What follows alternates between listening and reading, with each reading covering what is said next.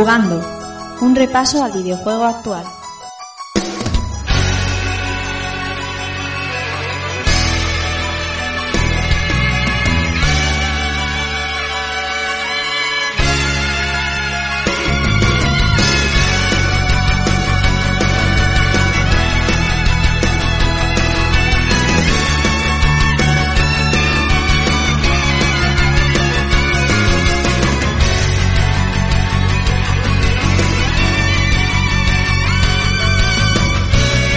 Hola, ¿qué tal amigos y amigas? Sed bienvenidos a un nuevo episodio de Jugando y recibid un saludo de quien nos habla, Rafa Valencia.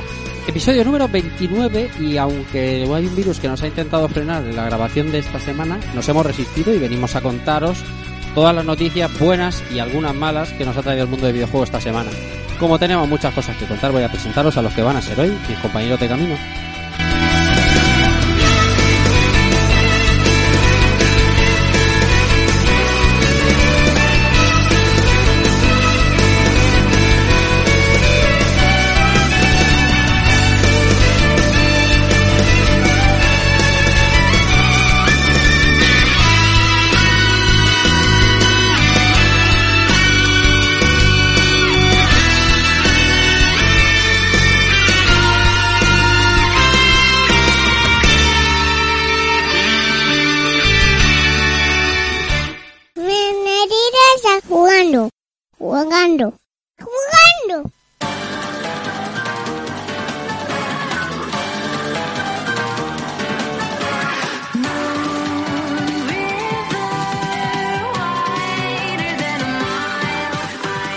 Y vamos a empezar a presentar hoy. Hoy vamos a empezar por, por nuestro enviado a la Alemania del Mediterráneo, Chama. ¿Qué tal? ¿Cómo estás? Eh, buenas noches. Muy buenas, Rafa, compañeros. Pues muy bien, aunque un poco molesto con el dichoso virus de las narices, que Mm. lo ocupa todo, lo, a- lo aplaca y, y entorpece. Hmm. Tenía yo cierto viaje planeado para ir a veros a vosotros y va a ser que no. Al final ha dicho el coronavirus que hasta aquí ha llegado. Nada, se ha Y cancelado un poco todo. molesto, pero bueno. Todo se ha cancelado. Además, vamos a hablar mucho de cancelaciones. Pero bueno, se, iba, Vale. se, ha, se ha cancelado Retroalba, que íbamos a ir como visitantes a ver amiguetes y demás, pero no ha podido ser. ¿Qué vamos a hacer? Eh, pero que aquí a grabar. Pues sí, el cancelavirus, el cancelavirus, pero bueno, a darle caña. Eso es. Una de las hijas pródigas que llevaba tiempo sin pasar por aquí. Clara Castaño, ¿qué tal? ¿Cómo estás? Buenas noches. Buenas noches. ¿Cómo estás? Pues aquí de vuelta después de muchos meses. Vaya que bueno, sí, de un mes. pero trabajo a tope, o sea, que ha sido por bien. Ha sido por bien, por cambio de trabajo, que ya me venía bien. Sí. Y, sí, ahora tengo trabajo a jornada completa. ¿Qué te parece? Eh, hemos evolucionado. Sí, sí, sí, sí, además un Y, na- está bien. y nada, con el virus aquí también esperando a que evolucione. A ver, Eso es. Tenéis la ciudad vacía, te- tenéis la ciudad desértica. Bueno, están de fiesta todos los universitarios ahí. sí, pero debería quedarse en casa. Eso es, eso es. Que Vicente no estamos de Agulló, vacaciones. sí, sí, Vicente Agulló Batman, ¿cómo estás? Buenas noches. Buenas noches, Rafa, compañeros. Pues mira, aquí estamos, eh, a pesar del virus, pues mira, aquí estamos grabando. De momento no puede con nosotros. Mm, no, por ahora, pero, pero nuestro alrededor se lo está merendando. Sí, sí, la verdad es que está, la, está expandiéndose de la leche. Vamos a ver. Yo, yo le decía antes a, a Pau, por cierto, Pau, Inercia, ¿qué tal? Buenas noches. ¿Qué tal? Bueno, ex inercia. Ex Inercia, ahora Si no- Suzaku, es verdad. Me, voy me Que- tengo que ir que si no, ¿eh? si no soy constante no lo voy a Me conseguir. voy, a, pos- me voy a poner un post-it, que estaba diciendo yo que, puede ser que la semana que viene grabemos todos los días, porque, porque el Sí, sí. confinamiento va a ser... Yo ya os digo que, que aquí al lado ya, ya han empezado los casos. Sé que en Elche también hace unos días Hombre, creo que tenéis no. casos confirmados. Claro que sí. Y, y bueno, son, son importados eh, de Madrid. También Sí. es cierto que mucha gente se ha venido ahora a la costa, a su lugar de vacaciones, lo cual es todo muy lógico. perfecto. Santa Pola, Torrevieja, Gandía, vamos, lo más grande. Y, y nada, pues a ver si comentamos un poco esta falta de actualidad, porque más que actualidad es eh, completamente lo contrario. Exactamente, y por último, Israel Salinas dice, ¿qué tal? ¿Cómo estás? Buenas noches. Buenas noches, Rafa, compañeros. Pues nada, aquí estamos. Pegados a los micros, juntándonos como todas las semanitas para hablar de lo que nos gusta, a pesar de todo, todo el desastre este a nivel mundial que está ocurriendo. Todo lo que se está cancelando, la gente mala, eh, toda la arma social que se está generando. Y aquí ni Kaspersky, ni Norton, ni Panda Antivirus no va a poder parar esto. O sea Nada. que, bueno, Nada. vamos a ver cómo evoluciona la, his- la historia. Y ahora Y tienes vamos. que parar el virus y los niños en casa. Y los niños en casa, no sabe uno que es peor. Ya ves. Porque, porque eso se evoluciona en depende del momento. Pero bueno, vamos a hacer lo que podamos y vamos por lo menos a que la gente que se quede en casa tenga tiempo para ponerse el día con nuestros programas y escuchar lo nuevo, que siempre viene bien eh, estar entretenido. Sí, señor, pues nada, hasta aquí todos presentados los que somos hoy y no solo han pasado cosas buenas, también han pasado, o sea, no solo han pasado cosas malas, también han pasado cosas buenas. Vamos a contarlo todo.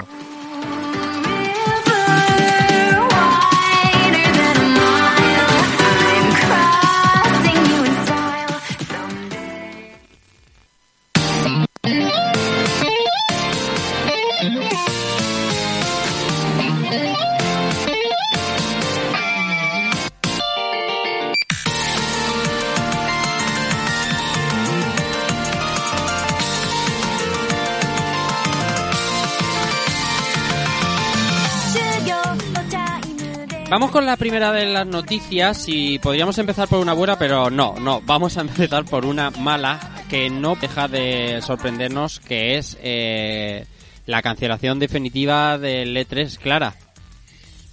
Sí, es la noticia de la semana en los videojuegos, porque es verdad que había ciertos rumores, que incluso la organización estaba comentando que estaba muy pendiente de todo lo que sucedía con el coronavirus, el dichoso bicho, y nada, finalmente ayer decidieron que la feria se iba a cancelar por motivos de seguridad para los trabajadores, para todos los que iban a acudir. Eso sí, han dicho que supuestamente van a buscar alguna forma de hacer la feria online. Supongo que las conferencias las harán online y Hmm. buscarán alguna forma de que la prensa o el público pueda probar los juegos. Nosotros llevamos hablando tiempo de la previa a la cancelación de la GDC, la luego confirmación. Hablábamos en el capítulo de la semana pasada eh, la más que probable cancelación del E3 como al final ha sido. Y, y llama la atención que al final es como, como un cúmulo de cosas, un poco como lo que pasó en el mobile, que sí se canceló y, a- y eh, con el tiempo pasado ves que fue lo correcto, pero se juntaron un cúmulo de circunstancias que también están pasando un poco en el E3 porque creo que era Pau el que la semana pasada decía, bueno, la empresa que llevaba todo lo del show floor eh, ha dicho Hmm. que, que, que se busquen la vida. Y, y compañías que no van, cancelaciones y tal, y al final el virus es lo que se lleva la feria por delante, Pau. Sí, o sea, no solo el que se encargaba del show floor, sino que además eh, previamente habíamos tenido el tema del Geoff Niley. Ajá, Eh, claro. y, y bueno, también hizo comentario, ¿no? Cuando, cuando esto y, y siempre como dejando caer eh, un poco pullita solapada. Sí, sí. Em, a mí lo que me extraña sobre todo, bueno, no me extraña, pero me parece un poco increíble es todo esto de el, el E3 digital. ¿no? Oh, qué bonito. Como si la ESA tuviera que coordinar a, a la gente para poder montar sus eventos Sí, sí. cuando si algo te da libertad, ¿no? El hecho de poder hacerlos eh, eh, y emitirlos como tú quieras, es, es tener la libertad de hacerlo como tú quieras, con la fecha que quieras, eh, no tener que solaparte eh, con los otros, etcétera, etcétera. Entonces, eh, no sé. A mí me parece un intento de la ESA de seguir pintando algo en, en todo el tema del E3 como coordinador, pero no creo que le vayan a hacer demasiado caso, la verdad. Es muy, ha sido muy, muy llamativa esa frase de, de como el evento digital y diciendo, bueno, ¿y ahora qué pintáis? O sea, vosotros poníais el, el, el suelo o la, o la, o la, digamos, la, la parafernalia alrededor, pero una vez que ya lo cancelas, ¿por qué voy a tener que pasar por tu aro? Quiero decir, no, no se entiende muy bien.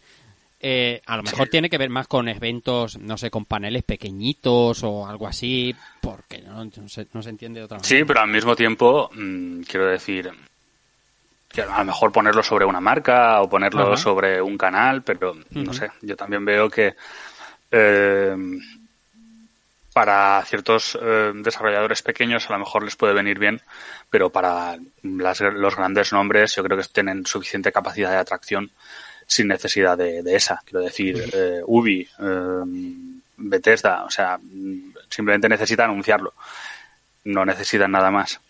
No, concretamente en el caso de Ubisoft, al poco de que el E3 anunciara que todo se cancelaba, sacó un pequeño comunicado diciendo que tenían muchos anuncios que ofrecernos en la feria y que ellos iban a intentar también hacer como una especie de experiencia digital, Mm. pero no dejó muy claro de qué se trataba. Sí, que es Sí, una... Supongo que- y Microsoft a través de Phil Spencer también. Exactamente, Eh, Phil Spencer que también ha hecho un capotillo ahí a la, a la feria. Y Square Enix hace escasa media hora ha hecho un copy-paste el de Ubisoft. Y bueno, para decir eso, que tienen un mogollón de novedades que sacar eh, para este final de año y para la próxima generación y que, que bueno, que stay tuned, ¿no? O sea, permanecer atentos que al final el, el que haya la ausencia de la feria, mm, yo creo que nadie nadie se lleva las manos a la cabeza porque al final sabes que de una manera u de otra te van a enseñar los juegos. Hmm. Hombre, sí que a lo mejor para, para los que iban a ser debutantes, ¿no? En Sí. El, el Jason Schreier Sí, sacaba un artículo en el que hablaba de que muy posiblemente por primera vez íbamos a tener eh, conferencia de Warner Brothers, sí, en el cual, eh, bueno, entre los juegos que estaban ahí en la picota, pues eh, sería el de Harry Potter, estaría el nuevo proyecto de Rocksteady, a lo mejor el nuevo Batman que, que en principio tiene en preparación Monreal. Y quién sabe si a lo mejor alguna cosa más de Monolith después del Sombras de Guerra, ¿no? Pues puede ser. Bueno, ¿qué, qué os parece a los demás? Sound, por ejemplo, Vicente, ¿qué os parece todo esto del E3? Todo lo que conlleva la cancelación de un evento así. Yo lo que pienso, bueno, mm, por partes, eh, que se haya cancelado solo por el coronavirus es una más de las muchas que se iba acumulando sobre la feria, sobre esa sombra alargada que, que amenazaba. Y que quieran hacer un evento como digital me parece una, una soberana tontería porque, como habéis dicho ya, eh, la libertad que te da Internet o poder hacer un evento en digital es que puedes montártelo cuando tú quieras y donde quieras. Entonces, mm, más allá de que alguno, algún desarrollo pequeño pu- pueda tener sus minutos, el resto, incluso Warner que va a, a debutar, tienen un foco completamente enorme para ellos en cualquier momento que digan algo. O sea, ¿Tú crees que no se van a mayor problema. ¿Tú crees que se van a agrupar? Ya no te digo a principios de junio, porque al final todo esto del virus está un poco ralentizando sobremanera todo lo que tiene que ver con anuncios, pero ¿crees que se van a agrupar o que crees que cada uno hará su Yo no, conferencia, no, su no veo agrupación, no, no, no, no la veo, la verdad, la agrupación. Yo creo que al final las empresas van a mirarse el ombligo y van a decir, pues yo te tiro por mi cuenta. Sí, sí, pero me refiero Luego- a que a que acuerden, bueno, ya no acuerden, pero que si Microsoft pone una eh, no sé, pongamos día 9, eh, Square Enix vaya y la ponga el día 10, ¿sabes? Para al final crear un entorno de, de, de noticias como un como lo que era un E E3. Como un feed de noticias, me quieres decir. Mm. Porque se genere un, un SEO entre unos y otros, eh, más o menos de, de orden. No Sí. lo veo igualmente, no. Vale. Yo creo que van a ir cada uno, incluso el mismo día, a, a intentar ca- acaparar atención y a, y a su y completamente independientes a su bola y intentar acaparar todo lo que puedan. Lo dicho, si no tienen no tienes espacio físico y horarios claros, al final yo creo que cada empresa va por su parte y van a querer acaparar toda la atención del mundo. Hay un tema ah, adyacente a la cancelación del E3 de este año, porque con todo esto que hemos contado de que el E3 pues, no, no- no estaba en sus mejores momentos, todo era un poco una fuga de grandes compañías o de, o de desanexiones, de, de- de separar un poco cada uno en su sitio, eh, con esa banderilla clavada en, en la espalda, ¿el E3 puede haber pasado a mejor vida, Vicente? Pues, hombre, no pinta bien el- en la era en la que estamos porque, bueno, ya hablamos en algún programa anterior que ya dieron un, hicieron un cambio de rumbo mm, malo y tuvieron que volver al formato tradicional. Lo que pasa es que ahora, mm, cuan- yo pienso que los grandes editores y cuando las grandes compañías, en fin, cuando prueben los resultados de manejar ellos su política de comunicación y, su, y, y la política de anuncios, no entiendo por qué van a querer volver a un formato que escucha para nosotros los jugadores, eh, claro, es Navidad, pero para ellos en realidad mm, creo que tiene a día de hoy más desventajas que ventajas. Entonces yo creo que esto es un punto de, de no retorno. Es que si funciona esta, este, este marketing que se va a hacer ahora y, y le retribuye ya, ya no eh, a lo mejor en el impacto de noticias, sino en, en la compensación pasta invertida, que en el E3 es mucha, Mm, a exacto. cambio eh, eh, al, al feedback que recuperas, o sea, la recuperación que tienes, eh, pues que puede ser, Pau, una, una puntilla muy seria. Sí, a ver, esto es un tema de, de- de rendimiento. ¿no? Sí que es verdad Exacto. que tal como habían sido los últimos años y cierta gestión de eventos, al final se han dejado muchísima pasta. Eh, no tanto en el tema de organización, eh, como también pues en el hecho de tener que crear demos, tener que mm, hacer los vídeos, ¿no? Eso eh, va a seguir estando ahí, ¿no? Pero además si lo ten- intentas poner en un mega espectáculo que te ponen un coche en medio del tal, o Claro. sacas a un actor de cine, Ujú. o, o otras cosas, eso al final pues o es promoción o es pasta, ¿no? y ahí es muy difícil de, de salir de ese ciclo. Entonces, si consiguen hacer algo que luego al final logísticamente es mucho más cómodo, ¿no? Que es que incluso si tienes que hacer un anuncio, puede ser alguien grabándose en Nueva York y el otro editando en Los Ángeles y no pasa absolutamente nada. Claro. Pero, pero claro, aquí también nos enfrentamos a otra cosa, ¿no? Y es el hecho mm, de, de la capacidad de atracción que puede tener el mundillo del videojuego en la situación en la que estamos en estos momentos. Sí. Y, y eso es, yo creo que la cosa que deberíamos plantearnos de cara al futuro. Eh, a ver, hemos visto que, que ha habido mucha película que, que se está retrasando por, con miedo del impacto que pueda tener el, el coronavirus. Y de cara al futuro, eh, yo me planteo ya, eh, o sea, ya no solo problemas que pueda haber de abastecimiento de manufactura, sino también la, la imposibilidad que puedan tener las grandes compañías de hacer atractivo el producto, pensando que estamos en un año de que habría que vender nuevas consolas y hay que vender nuevos juegos y nuevas IPs, ¿no? Y eso crea muchísima incertidumbre. Bueno, si Sí, nos vemos en el caso de la bolsa, Una recesión galopante que se vendrá. Y sí, dime, en Clara, dime. la ESA ha dicho que ellos estaban ya casi empezando a trabajar en la edición del 2021. Ujú. Eh, veremos si al final se cumple o no, pero ellos no tiran la toalla, quieren volver a hacer un E E3. Mm. Claro, claro. No, a, a ellos les interesa también porque consiguen mucho beneficio Claro. del, del E3. Entonces, son parte interesada. ¿no? Claro.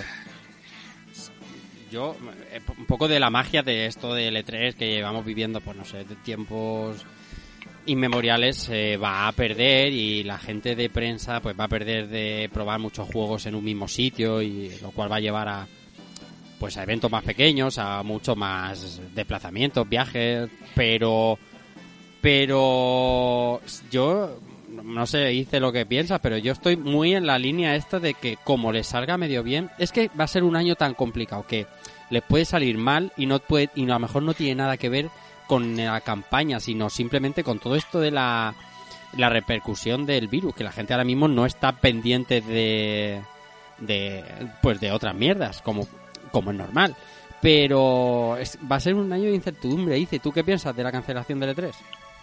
Bueno, pues eh, después de escuchar a mis compañeros, que estoy casi de acuerdo con todos, despu- eh, después de tanto lo que hemos hablado con el tema del E3 en programas anteriores, considero que si ya había un rollo raro, que unos no iban, otros no voy, yo voy a ir, voy a ir yo porque ya he dicho que, o sea, esto quizás les ha venido bien a casi todos para decir, bueno, nos vamos a escapar todos de, de ya de tres o de, o de hacer de tres y les va a venir bien porque la fórmula de hacer cada uno lo que quiere hacer a su rollo en directo eh, sin compartir escenario con nadie y poder tener a lo mejor un mayor impacto y no estar a la sombra de otros ahí en directo algunas compañías más pequeñas les puede venir hasta de lujo. Incluso eh, a la hora de preparar algo tan, tan, tan en tu casa, sueles tenerlo más controlado o puedes hacer más burradas de las que a lo mejor en un sitio así no puedes hacer, no se debe hacer. Entonces, posiblemente tengamos un futuro petadísimo de, de directos, de anuncios, de, de, de información a cholón.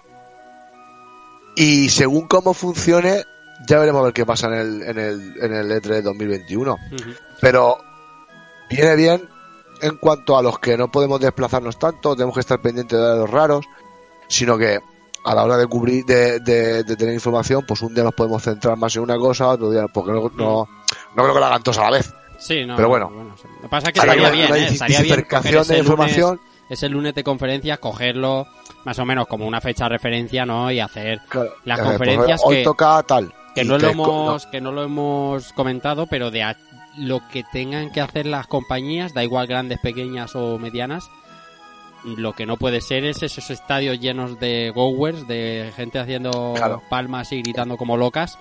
Entonces, claro, más sobre control. Estás en tu casa, vas ¿no? a Y sentir tiene en tu ser casa y casi con a puerta control. cerrada, como un partido Claro. de fútbol a puerta cerrada. Entonces, a lo mejor Entonces, Yo considero que vamos a ver cosas chulas igualmente, ¿no? Vamos a, algunas compañías nos van a sorprender muchísimo y vamos a tener quizá una información más clara, más directa y más precisa. Entonces, si a mí no me apaña ver un determinado tal, pues no lo veo, no me lo tengo que comer para esperar que venga el otro. Entonces, eso por un lado a los usuarios posiblemente a más de uno le, le guste, a otros les disguste, pero bueno.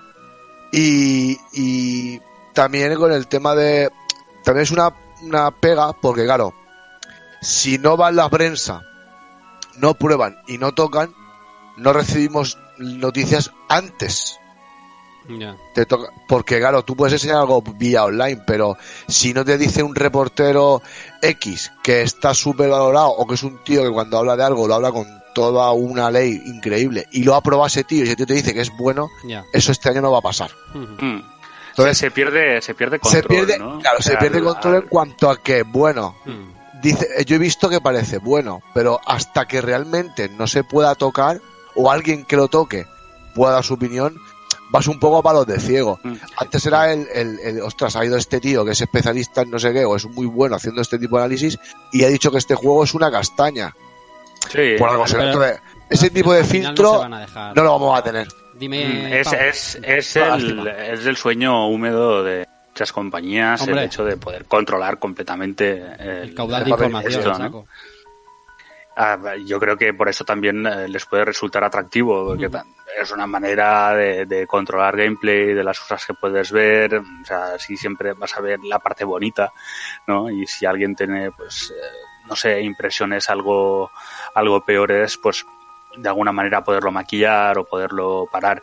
Eh, de todas formas, también es cierto, eh, esto, tanto lo de la GDC como lo del E3, eh, también puede, ser un palo muy grande para lo que serían sobre todo estudios pequeños que no tienen suficientemente base o que están empezando o que aún no han asegurado una IP eh, porque lo que sí, sí, que se va a perder en estos grandes eventos es la capacidad de networking, ¿no? El hecho sí. de poder contactar con otros desarrolladores, con publishers, uh -huh. poder mostrar el juego a gente que te diga, mira, pues yo te lo distribuyo porque le veo mercado aquí o le veo mercado allá. Así que yo creo que, que sí que habrá muchos estudios de, de, no demasiado tamaño que estén muy, muy preocupados con este año que viene. Uh -huh. eh, con todo este batiburrillo, oye, lo de lo de Rocksteady creo que fue Vicente el que me lo dijo puede ser el secreto mejor guardado de, de hacía tiempo de los videojuegos ¿eh? que... no porque hay gente que lo sabe lo que ¿Sí? pasa es que no ha querido decirlo no sí, sí. pero pero sí que es cierto que, que es mucho tiempo desde Arkham Knight y bueno, es curioso que, que, no se haya filtrado. Pero uh -huh. es que, bueno, yo creo que un poco lo del E3 nos ha demostrado que no por el hecho de tener filtraciones vamos a creerlas. O sea, me yeah, refiero yeah, yeah. A, a que esta sobredimensión de la información, de los leaks, de la capacidad de poder poner un Pastebin o que alguien de un Twitter que creamos que es prácticamente insignificante pueda dar una noticia de alcance. Eh, eh, pues muchas veces tendemos a no creerlo. Una cosa curiosa ha sido con el caso este del, del E3, no sé hasta qué punto será cierto, pero lo de la, la chica esta que se dedicaba a hacer pases privados y que adelantó ahora como cinco días que van a cancelar el E3 Muy fuerte. por Twitter es, es acojonante. La chica, la y chica que hacía pases caso. privados estaba muy bien, o sea. la chica que hacía pases privados, sí, sí, pero es que es muy fuerte Sí, ese leak, tío. bueno, lo he dicho de manera. Sí, sí, sí, suave, un de decirlo eufemismo contra. de puta madre. O sea, yo no hubiera hecho en la vida. Pero, pero es un, es un leak de los curiosísimos, ¿eh? Viene un chico aquí a Completamente, un completamente. O sea, es de los más curiosos, pero, pero es un poco. eh, yo recuerdo. Eh, estaban, por ejemplo, los datos de la Xbox One X, estaban ahí desde hará un montón de tiempo, antes de que los saltara, no sé si fue Turrot o Windows Central, creo que fue. Windows Central, antes de la, de la confirmación, y estaban ahí Sí, durante y nadie meses les hizo caso. y nadie les hizo caso. O Sí, sea, es que- el que curioso es que teniendo mm, más capacidad de ver diferentes noticias.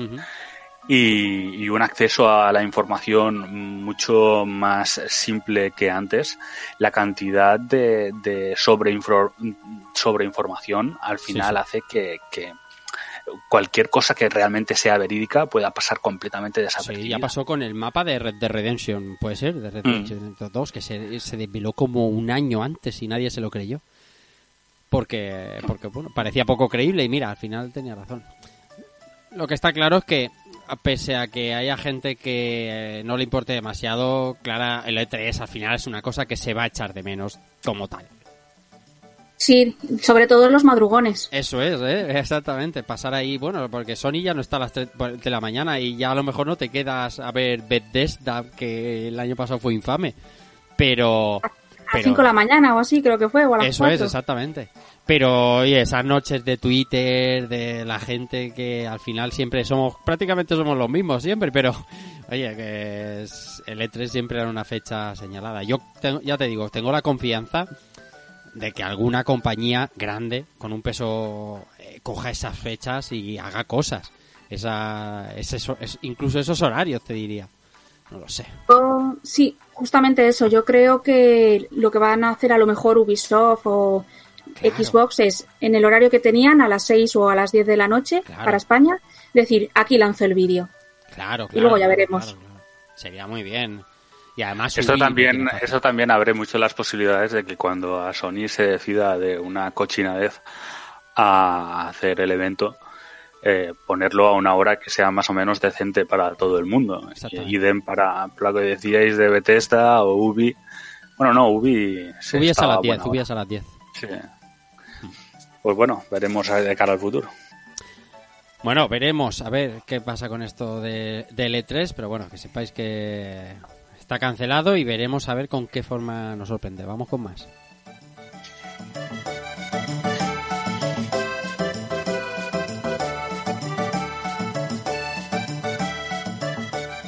Podríamos seguir con una noticia buena, pero hemos decidido que tampoco.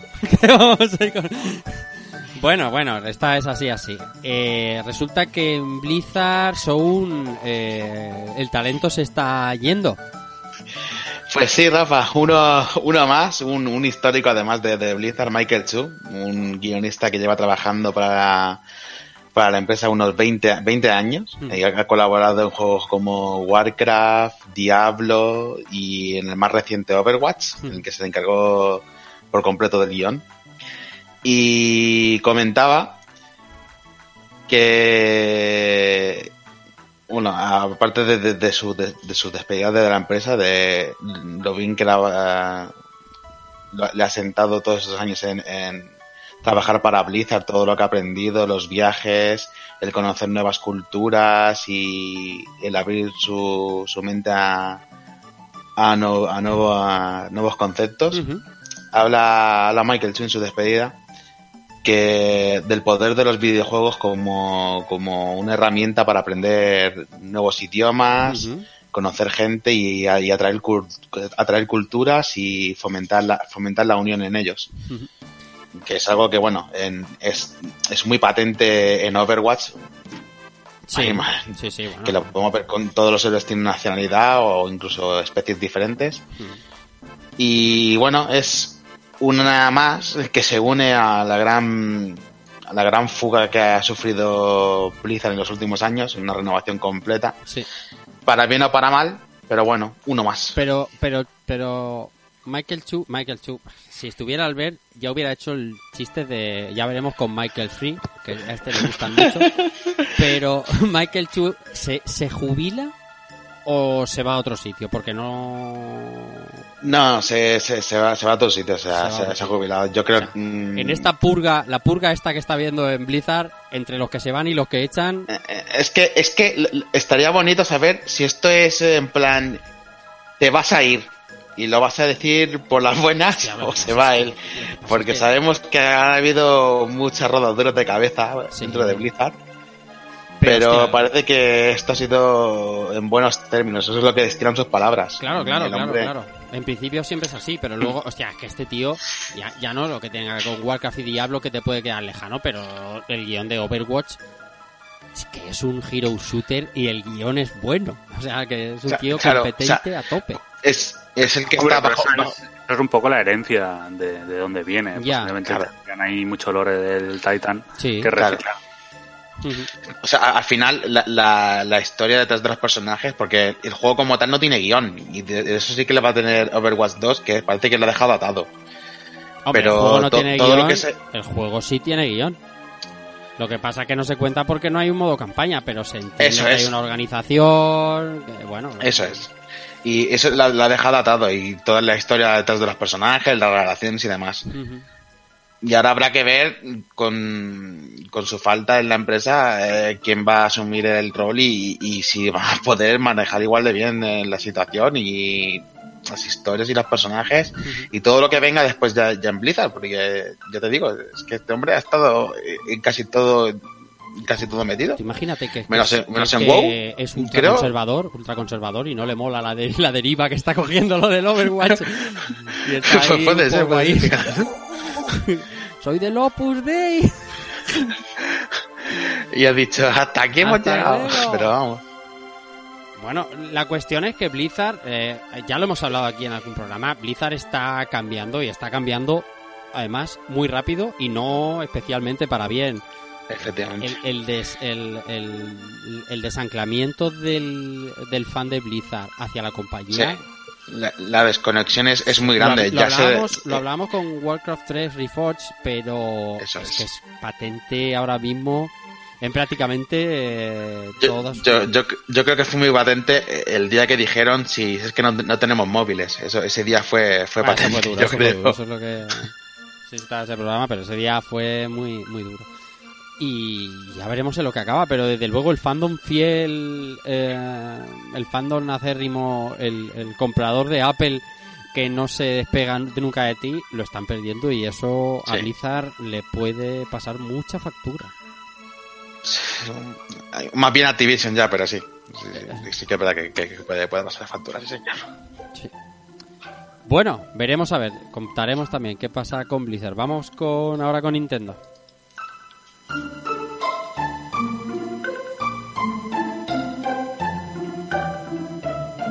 Nintendo, habéis visto que hoy hay música de Chrono Trigger que cumple está de aniversario en estas tan mismas fechas. Nintendo sigue viva, menos mal, Batman, menos mal que sigue viva. Eh, empezamos por lo que, bueno, ya se ha anunciado, pero en principio se filtró una colaboración con Lego en este caso. Sí, hace un par de días, si no recuerdo mal, eh, en el Mario Day, el 10 de marzo, eh, se anunció la colaboración de Nintendo con Lego en un proyecto, el llamado Lego Super Mario. Y bueno, al final estando un poco la gente preguntándose si se trataría de un juego de estos de Lego, que, que prácticamente hay de todas las sagas posibles, eh, o sería un set de figuras al, al estilo, bueno, que tienen también infinidad, como puede ser Harry Potter o incluso Friends, también hicieron hace, hace poco uno, pues un par de días después eh, anunciaron que el proyecto iba a ser pues una cosa, un, un proyecto a medio camino eh, entre ambas cosas, ¿no? Va a ser un, es un, es, va a ser un set interactivo, digamos, en el que, bueno, se va, se va a poder con, utilizando tecnología NFC, según se rumorea, como los amigos, se va a poder utilizar un Mario interactivo en- sobre las piezas típicas de Lego, recreando los, los mundos de Super Mario. Y bueno, va a ser lanzado a lo largo de 2020, imagino que para Navidad. Y nada, veremos ahí a pues, Bombas, Pupas, Yoshi también va a aparecer. Entonces, pues, pues nada, aquí una cosa bastante interesante que quizás a nosotros nos llega un poquito tarde, 20 o 30 años, pero No te creas, ¿eh? No, te creas. bastante bueno. No, no seré yo el que diga que hijos. el que diga que Sonic llegó a esto primero, ¿vale? Con Lego Dimension. No voy a ser yo el que lo diga. O sea, pero pero es así. Pero queda dicho. Pero está pero está está bien. Llega tarde, pero está bien. Además a los niños estas cosas les encantan. O sea, esto al final ellos van a tiro hecho porque as- asociarse con Lego con la imagen de Mario es un superventas de salida y, y da igual cuando lo saques porque lo vas a vender con NFC, sin NFC, con material interactivo, lo vas a vender. Y eso está muy bien. Oye, que está bien que se alíen con las compañías, que no sean tan cerriles a veces en Nintendo, que lo suyo es suyo y, y les cuesta hasta que salga un Funko. Esta noticia, de hecho, tiene también una parte un poquito menos bonita, Sí. digamos, ¿no? Que es que se supone que este anuncio formaría parte de, de un Nintendo Direct, Eso es. ¿vale? Hay, pero bueno, apartando ese tema también, hay eh, dos Nintendo Direct, o bueno, un Indie Showcase y un Nintendo Direct eh, rumoreados eh, para la próxima semana y la siguiente. Hmm. El primero sería el día 18, el Indie Showcase, y para el día 26 de marzo, eh, un Nintendo Direct para tratar los juegos de, ah, bueno, como siempre hace Nintendo, los Direct, ¿no? De aquí a final de año o algo así. Eh, no sé lo que opináis vosotros, pero ¿Tú, ¿Tú qué opinas? No parece. 26 de marzo el direct, que al final lo que Pues- más o menos nos interesa, porque bueno, el Indie Showcase está bien, 18, eh, pero ¿tú te crees un 26 de marzo un direct? 200 días me has dicho antes que llevan sin direct, ¿no? mm, 190 por ahí llevan, Bien, bien, sí. bien, bien, bien. Pues hombre, con todo el dolor de mi corazón creo que no es el momento. A pesar de toda esta espera, creo que ahora mismo no es, bueno, por la situación un poco mundial lo que pueda afectar a esto y aparte porque no, no sé, me hubiera que, si hubiera salido a lo mejor el 10 de, de marzo, habla- ¿no? Con el que hemos comentado que fue el Mario Day, Sí, pues tal vez pues sí lo veía un poco más esto. Ahora con el, con el nuevo escenario que se abre, sin E3 y demás, mm, no lo sé. Creo que queda un poco una fecha en, medio de ningún sitio. Sí, a ver, el primer tercio de año era, era apuesta segura. Quiero decir, era apuesta segura eso iba a decir el hecho de era, que era. pudieran anunciar cosas o presentar. Pero sí que es verdad que estamos ahora en una situación completamente diferente porque eh, básicamente es eso, para sobresalir eh, en cuanto a noticia a nivel mediático, creo que en estos momentos es mucho, mucho más caro que, que Sí. incluso hace dos semanas. ¿no? Sí, sí. Y, y eso y eso yo creo que, que es algo que están calculando las, las compañías. Totalmente. Y si afecta a Nintendo, que dentro de lo que cabe no tiene tanta presión por el hecho de que pues no tiene que presentar nuevo producto, es una es una consola que va viento en popa, mm, pues eh, da que pensar eh, de- del resto. Lo que pasa es que sí que hay, quitando siempre que viene animales cruzados ya. Está aquí ya prácticamente, quedan dos semanas y nada hace pensar que vaya a retrasarse. Eh, pero sí que el rum rum del el vacío que Nintendo. eh, los vacíos, ya diría, que eh, Nintendo le está dando a su consola empiezan a calar. Y no sé cómo de bueno es mantener esta situación. Sí que es verdad que con el rollo del virus otra vez todo esto está cambiando y además la psicosis que ahora hay un poco en España en Japón llevan varias semanas con esa psicosis porque ya sabéis que Juegos Olímpicos Sí, pero, te- pero tienen también menos casos. Sí, sí, sí, sí, Los pero- hemos pero- superado ampliamente. Pero exactamente, pero están mucho más concienciados porque, bueno, tienen Juegos Olímpicos, el gobierno es, bueno, de otra manera, que es otra sociedad también, mucho más eh, obediente. Responsable, a lo mejor. Exactamente, mucho más conciencia cívica y demás. Entonces están más a otras cosas que a esto, pero el, el, el público occidental, que es en el que nosotros nos movemos, Mm. hay ya cierto malestar serio con Nintendo, ojo, que es no es fácil, ¿eh? Lo que pasa es que ta- también es una cosa, lo, lo vemos siempre desde la perspectiva del forero. O desde la perspectiva de, de la persona que, que tiene conocimiento o, entusiasta. ¿no? Quiero decir, eh, hace mucho tiempo que Nintendo no dice nada, pero mira, por ejemplo, las cifras de ventas, ¿no? Ajá. y de aquí poco tendrán el Animal Crossing y va a vender una burrada y todo el mundo decía que ah, este próximo este último Pokémon se la iba a pegar y, y mira lo que ha pasado no Sí. o sea tendemos a ser mm, es como con el tema de, de Sony Sí. eh, en el sentido en el que no han dicho absolutamente nada es muy frustrante también a estas alturas y eso es cierto pero la cuestión es eh, si les va a afectar, ¿no? Y cosas como la tontería del, del anuncio del logo hace pensar que, que no, que aún tienen tiempo de sobra para Sí, generar como- interés. Como bien has dicho, eh, ellos no presentan hardware este año, entonces Sí, sí, lo- en el caso es, es más, es- es- es más grave. Además, eh, voy a decir una cosa, eh, eh, incluso cosas que, que yo no pensaba hace un tiempo. Eh, De seguir con esta situación ahora con el super repunte de casos que vamos a vivir en Estados Unidos, que vamos a vivir Sí. en España, antes de que se acabe controlando con las competiciones deportivas paralizadas, etcétera, etcétera.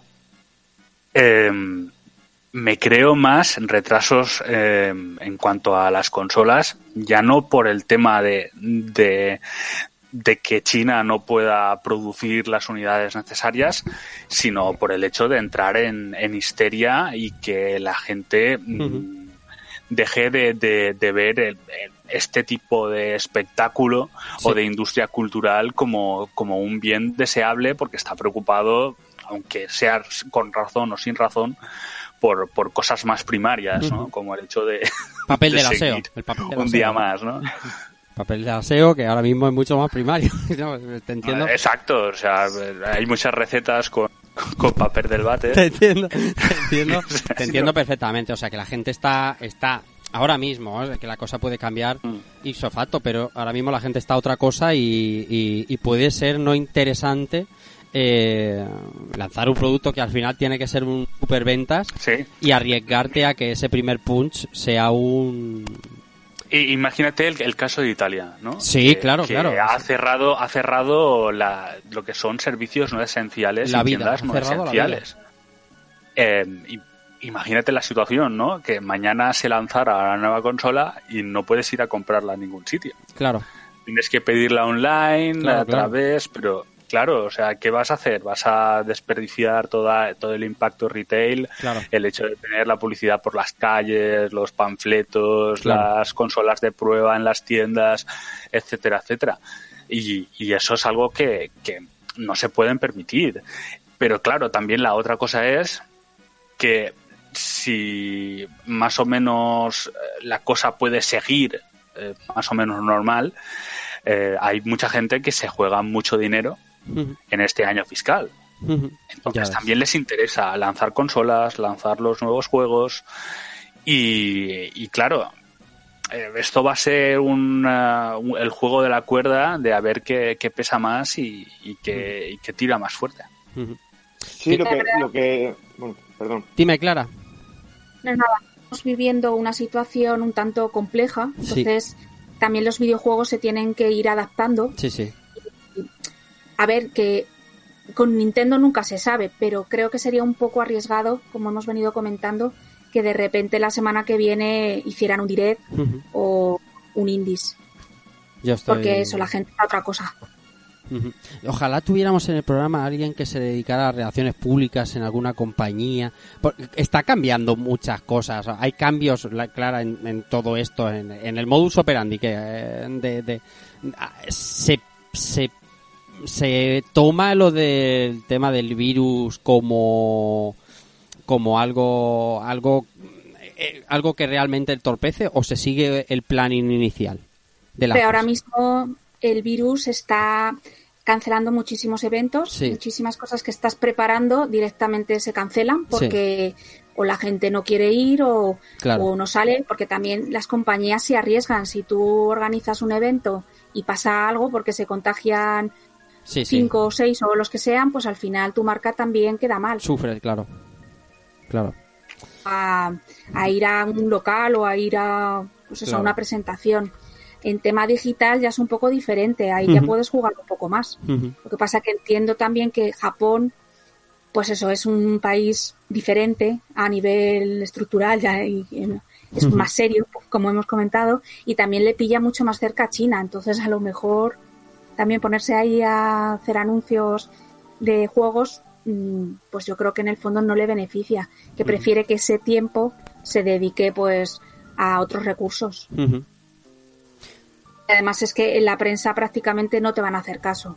Sí, sí, desde luego, eso es lo que estaba refiriéndose Inercia, que la prensa generalista, que al final es donde tienes que llegar, porque, pues lo que él decía, ¿no? Quitando la visión del forero o del que está enteradillo, ¿vale? Como podíamos ser cualquiera de nosotros o de nuestros oyentes y tal, quitando esos, al final no se van a enterar de que enseñas o muestras o das características de algún producto porque están pendientes en la tele de, algo que realmente es mucho más importante. Entonces, claro, pierdes, se pierde mucho. Es un nuevo horizonte en esto de la información también ahora. Entonces ahora en todo lo que es el marketing te lo tienes que pensar mucho más y a lo mejor mm, llevarlo por otro lado para que solo con un impacto llames la atención a todo el mundo. Claro. eh, Vicente, ¿ibas a decir algo para cerrar el tema Nintendo? Sí, eh, bueno, lo que quería comentar es que como no van a presentar hardware este año, lo que yo espero, deseo de Nintendo es que en los próximos, pues vamos a dar, entre comillas, por perdido mm, esta primera parte del año a nivel videojuegos, la situación que se está viviendo, seguramente vaya más para allá, pero bueno, que a partir del verano, pues mm, creo que Nintendo necesita tener 18, 24 meses de juego tras juego, de sacar toda la artillería también para contener, bueno, para contener, sé que no compite exactamente en el mismo terreno, pero bueno. No, pero también para que la, curva de, ventas tampoco caiga, claro, tampoco te puede dormir.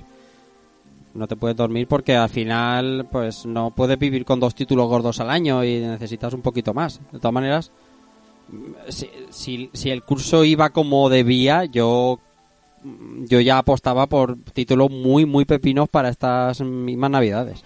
Eh, veremos al final lo que pasa con, con todo esto. Pero, pero bueno, eh, como decías tú, que ahí está Nintendo y, veremos cosas.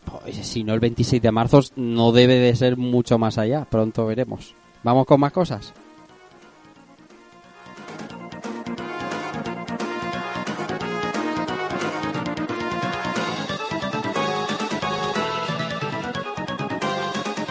Vamos a hablar de Player Unknown Battlegrounds, que hace pues eones que no hablamos de él.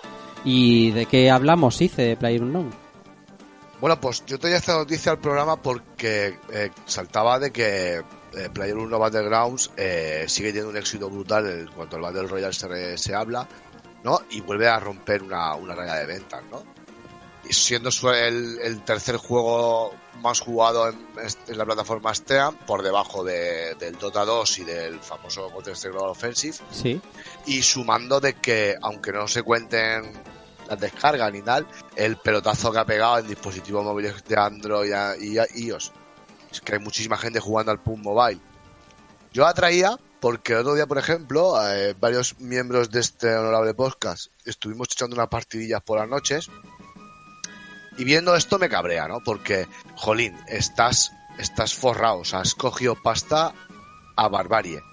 Te está yendo de, cine en, los, en, las tablets y en los móviles. Yo he tenido la oportunidad de probar el juego, la versión móvil, la versión tablet, y el juego, la versión tablet es una pasada, va perfecto, o sea, eh, se juega increíble. ¿Que lo adaptó Tencent? ¿Era Tencent? Tencent, sí. Sí, ¿verdad? Sí no sé por qué a esta altura, después de toda la pasta que has ganado y todo el éxito que estás teniendo, el otro día cuando volvimos a entrar, los compañeros que estaban conmigo nos vemos lo mismo. Tiempos de carga infinitos, se atasca mogollón, bajones de CP. O sea, no sé qué están esperando si ya habéis demostrado que estáis ahí, en darle un premio o darle un reconocimiento a los usuarios y pulir un poco más el juego, preocupados de dar una calidad de juego. Porque se ha demostrado ya con otros juegos que se puede tener una, una calidad gráfica bastante buenísima, alta, y tener un rendimiento perfecto. A mí me sorprende Sí, mucho, Ice, Claro, que este juego así. Siga siendo el tercero más jugado de Steam. O sea, me sorprende Por eso. muchísimo. Porque me dices que no has conseguido nada, pues te quedas en lo que tienes. Pero después de, de todas las cifras que están manejando, considero que tienes la artillería y el dinero suficiente como para pulirlo de tal eh, de forma paralela, aunque tardes un poco más. Pero para sacar un juego que es el mismo, pero que no haga unos tiempos de carga brutales, que no le pegue petarda, que hace hace tres meses, desde, de- de hace tres meses no, hace desde que arrancó, sigue dando los mismos problemas, tiempos de carga, Servidores eh, que van mal. servidores que van lagueados, eh, infinidad de problemas. Glitches que, con- reinician el ordenador. se te Sí. reinicia el ordenador, Hmm. eh, etcétera, etcétera. O sea, y joder, Sí. hay gente que está jugando con ordenadores de gama media alta Ujú. y tiene muchísimos problemas. A Sí. mí me- me- me Tenemos un compañero. Free, por ejemplo, que tiene una 1080, una tarjeta gráfica de 800 pavos, 900 pavos, y tiene problemas igual que yo que tengo una 1060. O sea, eh, creo que no se merecen este éxito No. porque Mm. han tenido muchísimo dinero, ya se ha recuperado y han ganado muchísimo pasta como para tener la capacidad y el desarrollo de ofrecerle al consumidor algo mucho mejor, por lo menos mm, mejor adaptado, mejor rendimiento y mejor mejor funcionamiento en cualquier plataforma. Porque en móvil lo han hecho. Sí, Es muy que es bueno, otro móvil. juego. Porque funciona de lujo, no se atasca, entra súper rápido a las partidas, no hay caída de bala, eh, no hay tantos hackers. O sea, lo podéis hacer porque lo habéis demostrado. Y tenéis la pasta y el equipo necesario. Lo que, lo que yo no entiendo es que. eh, bueno, lo que pasa es que al final lo piensas y dices, bueno, en Bluepoint, lo que ha terminado siendo Player Unknown eh, Corporation, ha habido una fuga que, que, vamos, ni en Infinity Ward o en, o en BioWare, porque eh, no se entiende de otra manera que un juego que tiene, ¿cuántos años tiene ya? Un año y medio seguro. Dos Eh, años, yo diría que no, para tres. y, y, y, y, y tres, tres para cuatro. Tres, Como tres pa' cuatro. tres.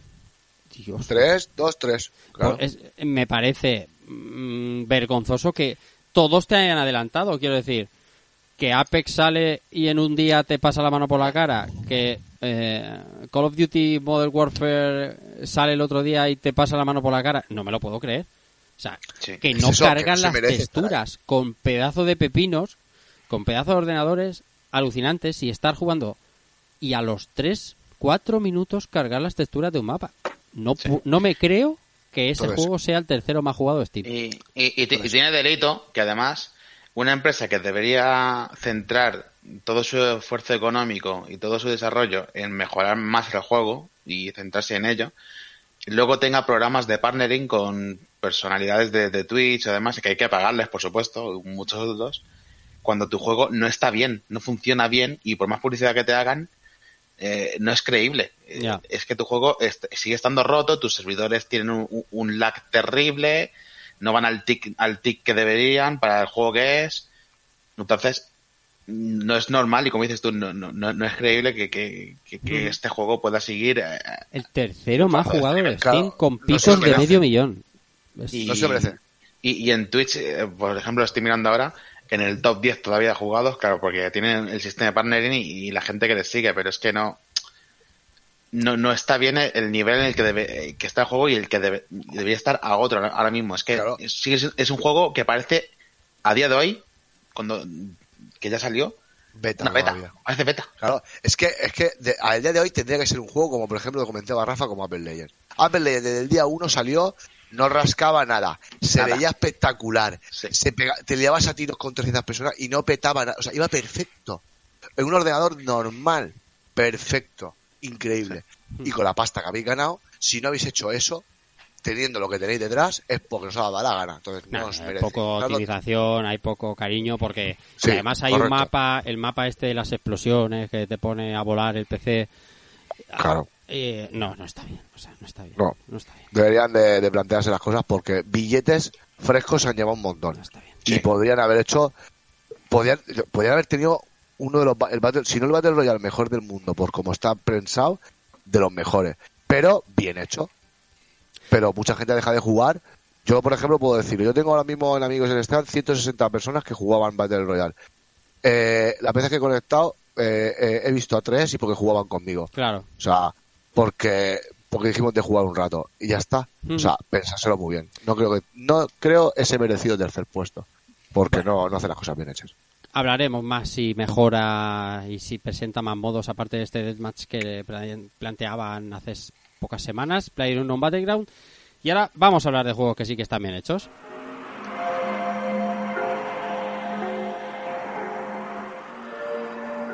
Doom Eternal, que le quedan nada, 8 días, 7 días para tenerlo en nuestras casas.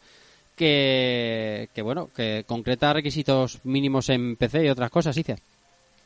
Pues esta noticia también la tengo un poco descontento, tengo un poco descontento, ¿no? Porque el juego, todo lo que se ha visto del juego pinta un pinta muy espectacular. Mm. Pinta un juego que va a ser una pasada jugarlo y, y- y va, va a pasar por casi todas las plataformas y va a ser un pasote, ¿no?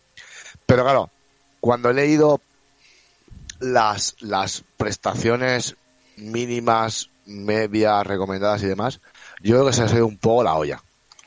Porque, No sé, a lo porque mejor, que tú- a lo mejor porque, un poco sí, ver, ¿eh? Sí, un poco bastante. A ver, sí que es cierto que, por ejemplo, en el caso de. Porque aquí la dicen que la, la mínima que, por ejemplo, se tiene que usar en PC para jugar a 1080, 60 FPS con todo al mínimo es sistema operativo 7 o 10 a 64, un i5, que ahí está bien, un Ryzen 3, que está bien, es un procesador asequible, 8 GB de RAM, Nvidia GeForce 1050 Titan, GTX 1060, 650, Radeon 9 280, que está bien porque la 280 tampoco es ninguna maravilla, Radeon 9 290 o 470. O sea, 50 resumiendo, gigazos de disco duro, necesitas para los requisitos mínimos una 1060. Una 1060. 1060 para los requisitos mínimos. O sea, Y luego- unos 4 o 6 gigas de vídeo. Claro, o sea, Sí. no, no, por ejemplo, la GeForce que le dicen de 50 Titan que es de 4 De GB. 4 gigas. Por ejemplo. Vale, la de 60 de 3, que tampoco es así, la, la, la- la de 60 de 3 no funciona así, pero bueno. Vale, luego dice la recomendada por ellos.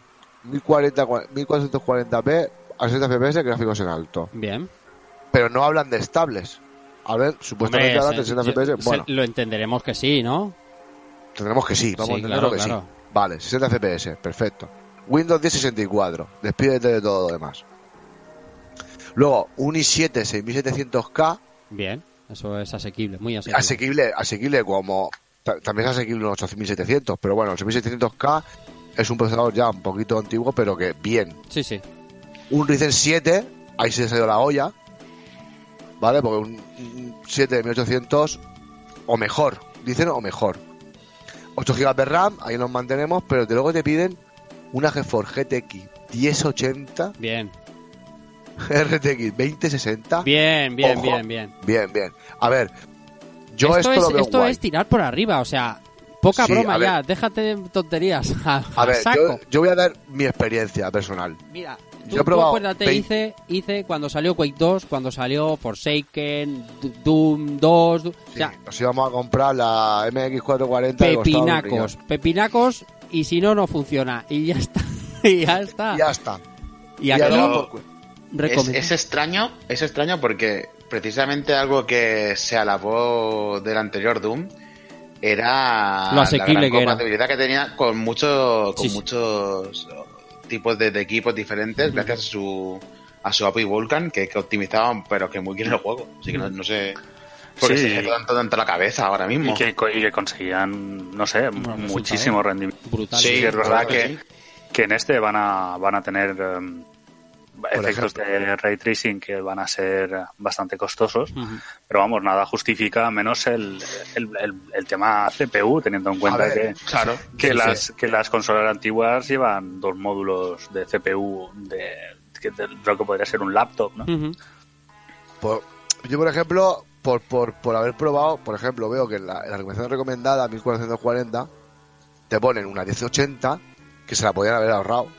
Pues claro, las RTX, yo he probado las RTX, la gama 2060 y la 2070 en su edición alta y extrema.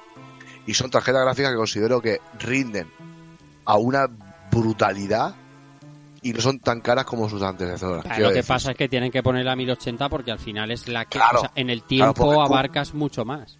Yo he probado, por ejemplo, una 2060 OC De hecho, sí Super y una 2070 OC Super Sí.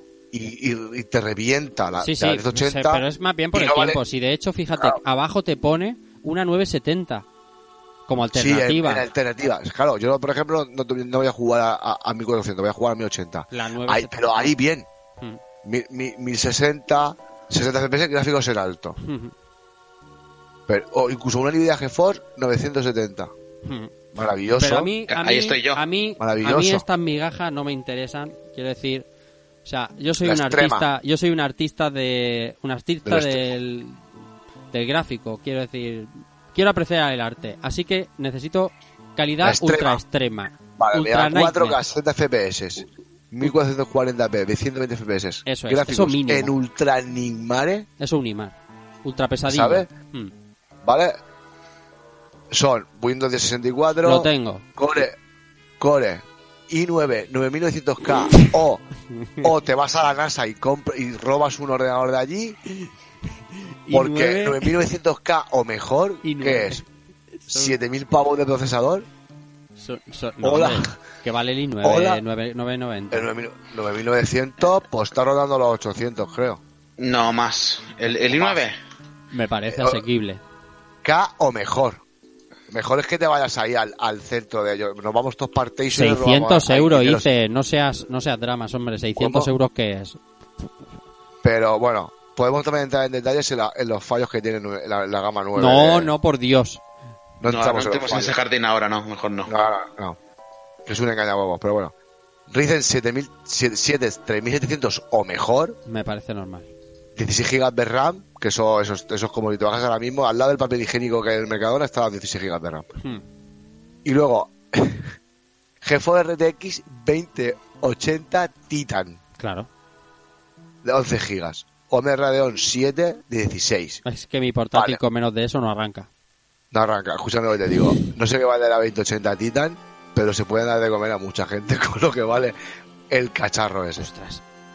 Se se ha dado ya. Haciendo un resumen rápido, han- o sea, se han ido muy arriba en el PC, ¿eh? O sea, normalmente quieres Muy abarcar, quieres abarcar cuanto más mejor, porque al final Correcto. cuanto más target de Ahí- público puedas abarcar, mejor, pero siempre teniendo una diferenciación gráfica que, que- que siempre gusta a Bethesda y demás. Pero, hostia, ¿eh? Como sean... Claro. Pero es que, por ejemplo, yo que jugué el anterior Doom, que también iba súper petado de. iba sub- estaba súper increíble de guapo, mm, no necesitaba tanta chicha. Y, se, y al principio hubieron algunos problemas de algunos bugs y tal, pero se solucionaron enseguida y el juego iba hecho un tiraco. Entonces, no, enti- no entiendo cómo han sacado este pepinarro y se les ha ido la olla. Porque necesitamos, si quieres jugar a mi juego bien, como, como, como quieren jugarlo, como señores, gástate 12.000 euros en un PC y no sé. Ese se ha ido la olla. Se Esto me está, me, me está recordando a la época de, del Crisis, tío. De, de, de- de demandar ordenadores de la NASA para poder jugar a, en. Entonces, considero debe antiguo revisarlo. a, a- a venirnos Hombre, pero para jugar a 4K 60 FPS podéis no jugarlo en Stadia, ¿no? Que lo prometieron y, y nanay. Po- Podemos no jugarlo en Stadia, exactamente, tú lo has Claro, dicho. claro. Es que yo creo Porque, que está claro, explota. El ICE ha dicho los, reco- los, los requisitos de rico, los que estamos pagándonos con el Patreon del programa y demás, pero que eh, luego puedes ir a lo pobre y, y pillarte Stadia y a lo mejor algún día lo juegas en 4K. Y de todas maneras, ahora mismo los 4K Eh, overrated, pero pero el juego está en Stadia 1080-60. Eh, Y no- gracias. Eh, Está en eh, claro. 1440, creo, ¿no? Creo que era en 1800 se reconstruía a 4K, ¿no? Eso me pareció leer. eh, hasta 1080p y 60 en HD, 1080p rescalados a 4K. y 60 FPS en 1800p pantalla. rescalados a 4K.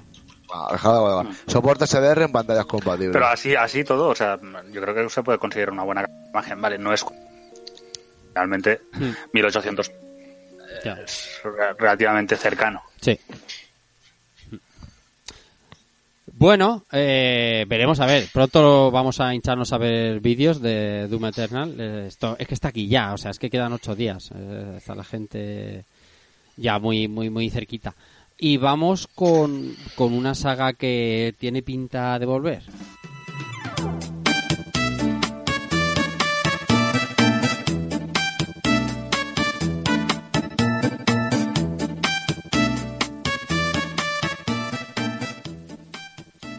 El Team 17 sorprende, dice, con una nueva eh, iteración de, de los gusanos más cabrones del universo, de Worms.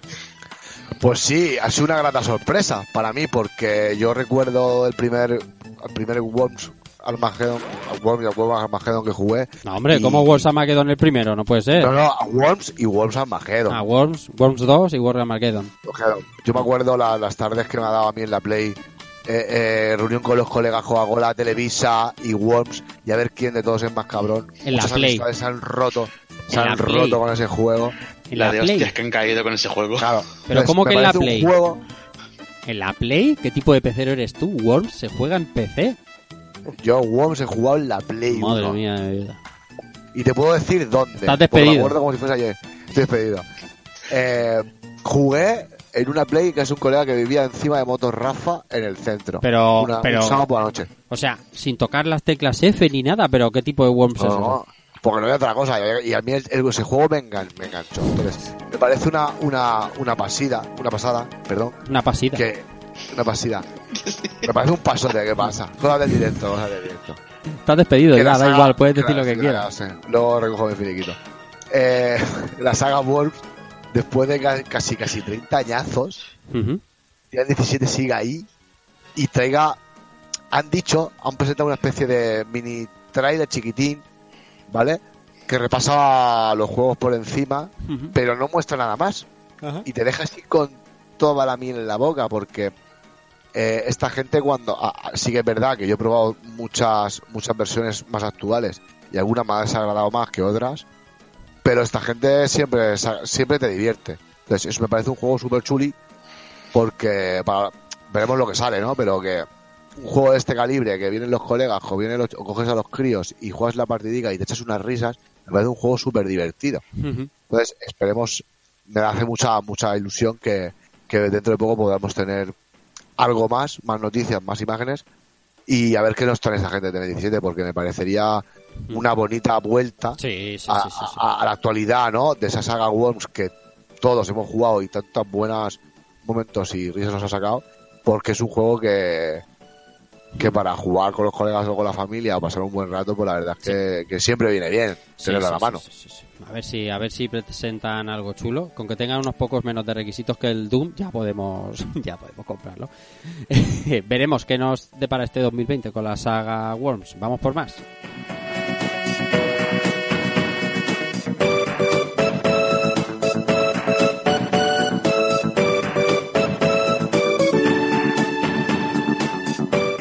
Mejor esta canción de Chrono Trigger está basada en otra canción, ¿eh? pero yo ahí lo dejo. Seguimos con la nostalgia y vamos a hablar ahora de la aventura gráfica de Blade Runner que va a tener remasterización, Clara. Y esta misma tarde nos han sorprendido con la llegada de esta mítica aventura gráfica point Ujú. and click a las consolas de actual generación y a PC a través de Steam. Ujú. Y la verdad es que es un juegazo, así que Ujú. a mí particularmente me hace mucha ilusión que ya que vuelva. Además lo hace con un bueno con un modelado nuevo de personajes, porque no sé si sabéis que el código original de este juego se perdió Sí, y lo han tenido que recuperar para poder hacer esta remasterización. Y para mí, por ejemplo, es una muy buena noticia. Creo que además de los juegos que hay de Black Runner, que hay un par antes de este, eh, es el mejor, el que más respeta lo que es el libro y la película.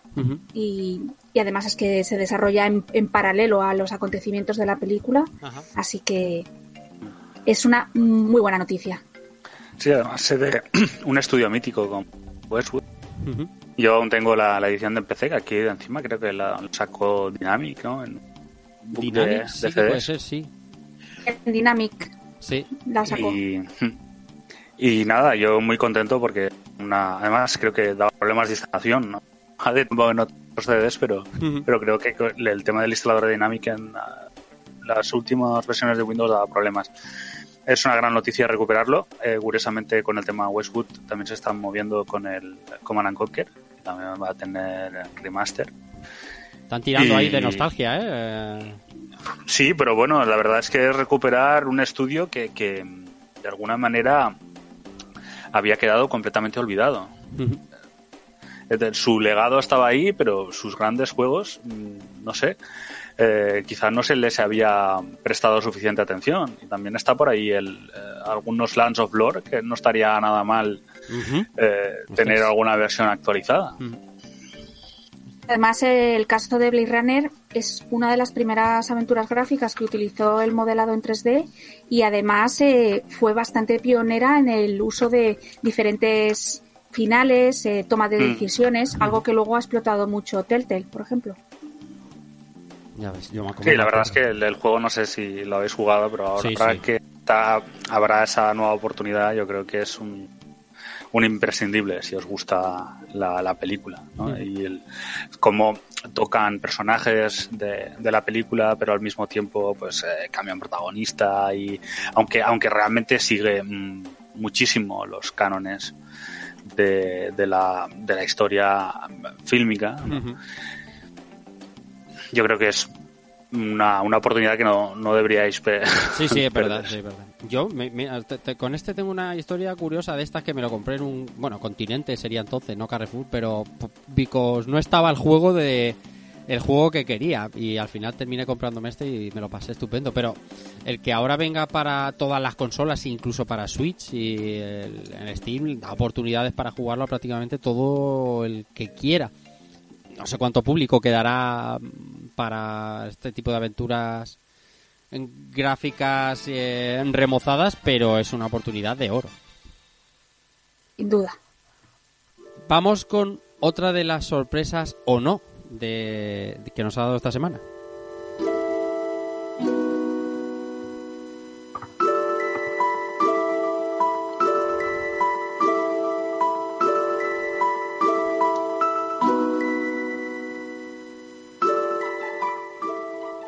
Vamos a hablar de C Project y, y aunque parezca mentira, no vamos a hablar, no vamos a empezar hablando por Cyberpunk 2077, como todo hacía pensar. Vamos a hablar de lo que todo el mundo teníamos en mente, pero pero nadie se atrevía a afirmar y ya está confirmadísimo, Clara. ¿Tenemos juego a la vista? Sí, eh, vamos a tener una nueva aventura eh, dentro del universo de The Witcher se empezará a desarrollar después de que se lance Cyberpunk, o sea, que en septiembre. Y claro, tendremos que esperar al menos dos años o tres para que llegue al mercado. No se ha confirmado que sea un The Witcher 4, pero algo es algo. bueno, decía, decía el director del juego que, que Witcher 4 no sería la idea a priori, pero sí algo centrado en el universo de Witcher. O sea, dejar quizás el eh, dejar que Geralt ya no sea el, protagonista, buscar otro personaje, pero dentro del mundo. A ver, está claro que, habiendo renovado con el Sapkowski y, ahora por fin pues eh, cobrando eh, una cifra que él considera oportuna, pues van a seguir con, con ello y además con el tema de la, de la serie sería una locura, ¿no? No, no, volver a ese universo. Yo creo que tienen ganas, pero, pero muy posiblemente no sea cosa de, de Geralt, tal como ha dicho el. Claro, ya hablábamos. Hablábamos el día que vimos la serie, la semana que vimos la serie que la devoramos todos. Seguro que hablamos de esto, ¿eh? además me, recuerdo hablarlo con vosotros que ahora, ahora mismo, con el boom de la serie y, por supuesto, todos los, libros, hay tanto que explorar eh, alrededor de Gerald sin, sin hacer un juego con él de protagonista. Bueno, decía Sound Theory, que es seguramente el más obvio, pero... Es que es muy fácil. Sí, sí, y además sería interesantísimo porque es un personaje que esconde muchísimo, que hay muchas cosas que no se contan en los juegos que hemos jugado, pero, pero o, como si lo hicieran de Yen, sabes que que podrían hacerlo tranquilísimamente y sería seguro interesantísimo. Perfectamente. Bueno, sería un juego muy fácil, ¿no? Por lo menos dentro del mundo de The Witcher. No te creas porque al principio tendrías ahí tu jorobita. Tal. Claro. Pero eso ya sería como una precuela, ¿no? pero pero vamos, ya sería sería como no, ya ya eres hechicero, pero entonces ya básicamente eh, te podrías pasar cualquier cosa. Modo Dios. muy, Información muy un, poquito que se ha dado, pues que sigue siendo un juego para una sola persona.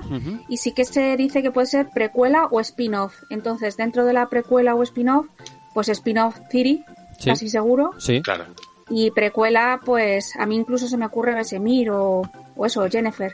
Este, eh, Sí. Sí puede, Besemir es un personaje interesantísimo. Lo que pasa es que el carisma de Besemir eh, está Es supeditado a. Geralt y Mm. no sé cuánto atraería. Oye, pero que a, a CD Projekt ahora mismo hay que discutirle poco mm, con su equipo de guionistas, pero bastante poco, ¿sabes? Porque ¿Qué hacen ahí a Jaskier de protagonista? te imaginas ahí Madre mía, qué liada. Cantando Tosa Coin to your Witcher en todos los lados, en pueblos enteros.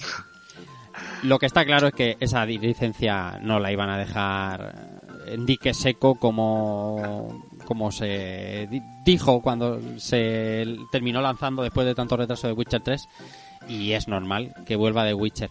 Ahora, en cuestión de años, CD Projekt son gente que no tiene prisa. Son, son gente tranquila y hace las cosas y como cuando anunciaron oficialmente Cyberpunk 2077 que dijeron estará cuando tenga que estar Sí, ya han pasado no les ya- va a doler Sí.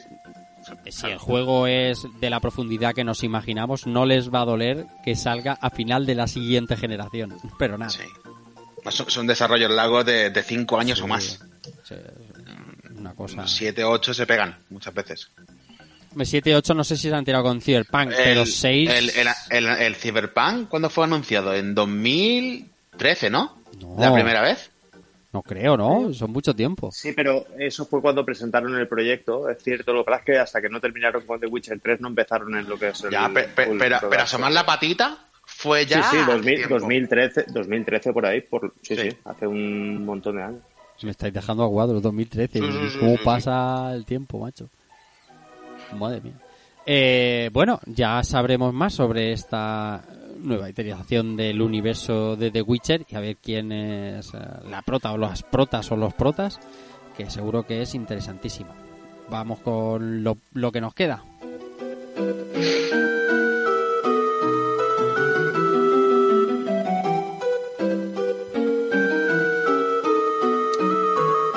Esta es otra de esas noticias que cuando se anunció la serie de Last of Us, que hablábamos en el programa anterior, uno cuando hace sus cábalas entre el casting y demás, eh, bueno, pues piensa sus cosas, pero esta es una que se hace casi necesaria en cuanto a la serie eh, y el respeto al videojuego se refiere, Clara.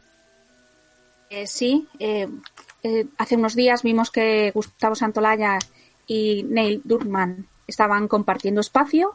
Ya nos imaginábamos que algo estaban rumiando. Y hace, bueno, esta ma- misma mañana se anunció que Gustavo Santolaya va a ser el compositor de la banda sonora de la serie. Con lo cual, solo nos falta saber qué actores para que esté completísima la adaptación a- del videojuego a la serie. Y sin duda, pues está muy bien que Sí. Gustavo forme parte del proyecto porque la música es esencial en el videojuego y tiene que ser esencial para la serie. Exactamente, que llama la atención que una música tan minimalista como la que suele hacer Gustavo Santaolalla y tan característica eh, no estuviera en la adaptación en la serie de, de The Last of Us. O sea, ya nadie imagina The Last of Us sin esa entradilla con, con esas ocho notas que son que son ya ley del videojuego. Es una cosa como Silent Hill, o, sea, se ha convertido en algo muy, muy peculiar. Yo creo que es la decisión más acertada de los responsables de HBO. Sin duda. Eh, además es que creo que ahora mismo todos podríamos tararear esas cuatro notas que tú dices. Claro, claro, claro que sí. Pero no lo vamos a hacer porque respetamos respetamos mucho al oyente y no queremos destruir destruirlo. Si Por no, supuesto. Claro, si no le diríamos, o sea, Lice, le diríamos a Soune, venga, tararea y mataríamos gente. Pero vamos a respetar, vamos a respetarlos. Buena noticia, que esté Gustavo Santaolalla en, en The Last of Us en la serie. Vamos con, con gente que aprieta el culo cuando toca.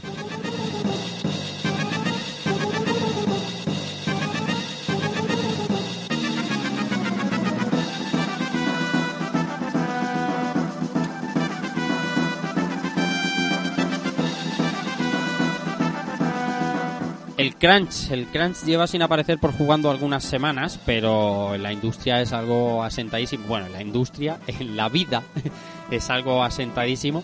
Y ahora le, le cae de nuevo a Naughty Dog, Pau. A uno de los, eh, Sí. de los estudios de referencia en este sentido. Ujú. No, sí, se han producido dos casos pues, un tanto interesantes. Eh, el primero, un artículo de, de Jason Schreier hablando eh, sobre el tema ¿no? dentro de la cultura del crunch, eh, como eh, pues Naughty Dog es un, un estudio que, aunque no te obliga a trabajar, se dedica a fomentar ese tipo de perfil. En- y que mucha gente que, que acaba trabajando en la, en la compañía pues acaba eh, quemada, ¿no? Incluso acaba si, o, o bien yéndose a otros estudios o incluso dejando el, el tema de los juegos. Y ponían como, como uno de los datos relevantes, pues eso de que de los diseñadores de, que había durante Uncharted 4 a los que quedan ahora ha variado muchísimo y uno de los problemas que, que planteaban era la falta de retención de, de talento. ¿no? Y a raíz de esto, pues alguien que había trabajado hasta hace poco en, en, en Naughty Dog ha, ha creado un hilo de Twitter explicando un poco la situación ahí dentro. Eh, quizás em, demasiado agrio, creo Sí. yo, en algunas cosas. Es, llega llega a, rebasar el- la diferencia entre, entre opinión y, y, y coger a los ex compañeros y meterlos eh, bajo del autobús. Sí, sí. Quizá lo, lo cruza un poco demasiado, pero sin duda es eh, muy interesante también conocer eh, parte de la, de la trastienda del mundo del desarrollo y algunas cosas que ya nos imaginábamos, ¿no? Como el tema de que eh, parte del equipo que contratan en animación, eh, el tal Jonathan Cooper dice que es por necesidad, pero creo que también tiene que ver bastante con cuál es el resultado final que le dan al, al juego. Eh, acaba siendo, vienen de animadores de, de película y, y- y en su inicio gente de, de animación también. Pero es que también es cierto que los resultados demostrados en ese campo están a la altura de, de posiblemente muy pocos otros desarrolladores, si es que hay alguno, a la altura de, de ello. A, eh, a mí, eh, eh, estando de acuerdo con, eh, habiendo leído los dos, tanto el artículo, el artículo de Schreier con, como la rajada esta del Jonathan Cooper, que me parece una, una, bueno, no es pataleta porque al final cuenta las cosas que pasan ahí dentro, pero sí unos secretos de divorciado que, que no me suele gustar, eh, no me suele gustar el, el, el- el- la visión en caliente, ¿no? En el que al final eso, como tú has dicho, te pasas un poco de la raya y al que queda O, que- o la visión de parte, ¿no? Eso Cuando, es, que- cuando al te final- cuentan un, un mismo conflicto y, y te lo cuenta una persona y te lo cuenta la otra Sí. y, y a veces dices, eh, ¿cómo? Sí, sí. ¿Cómo es posible que no pueda da, da un poco esa sensación? Sí, ¿cierto? sí, sí. Y, y el artículo Schreier, mm, que es in- eh, intentando ser un poco, bueno, no comedido, pero sí contándolo con cierta con cierto espacio, con cierta parcialidad.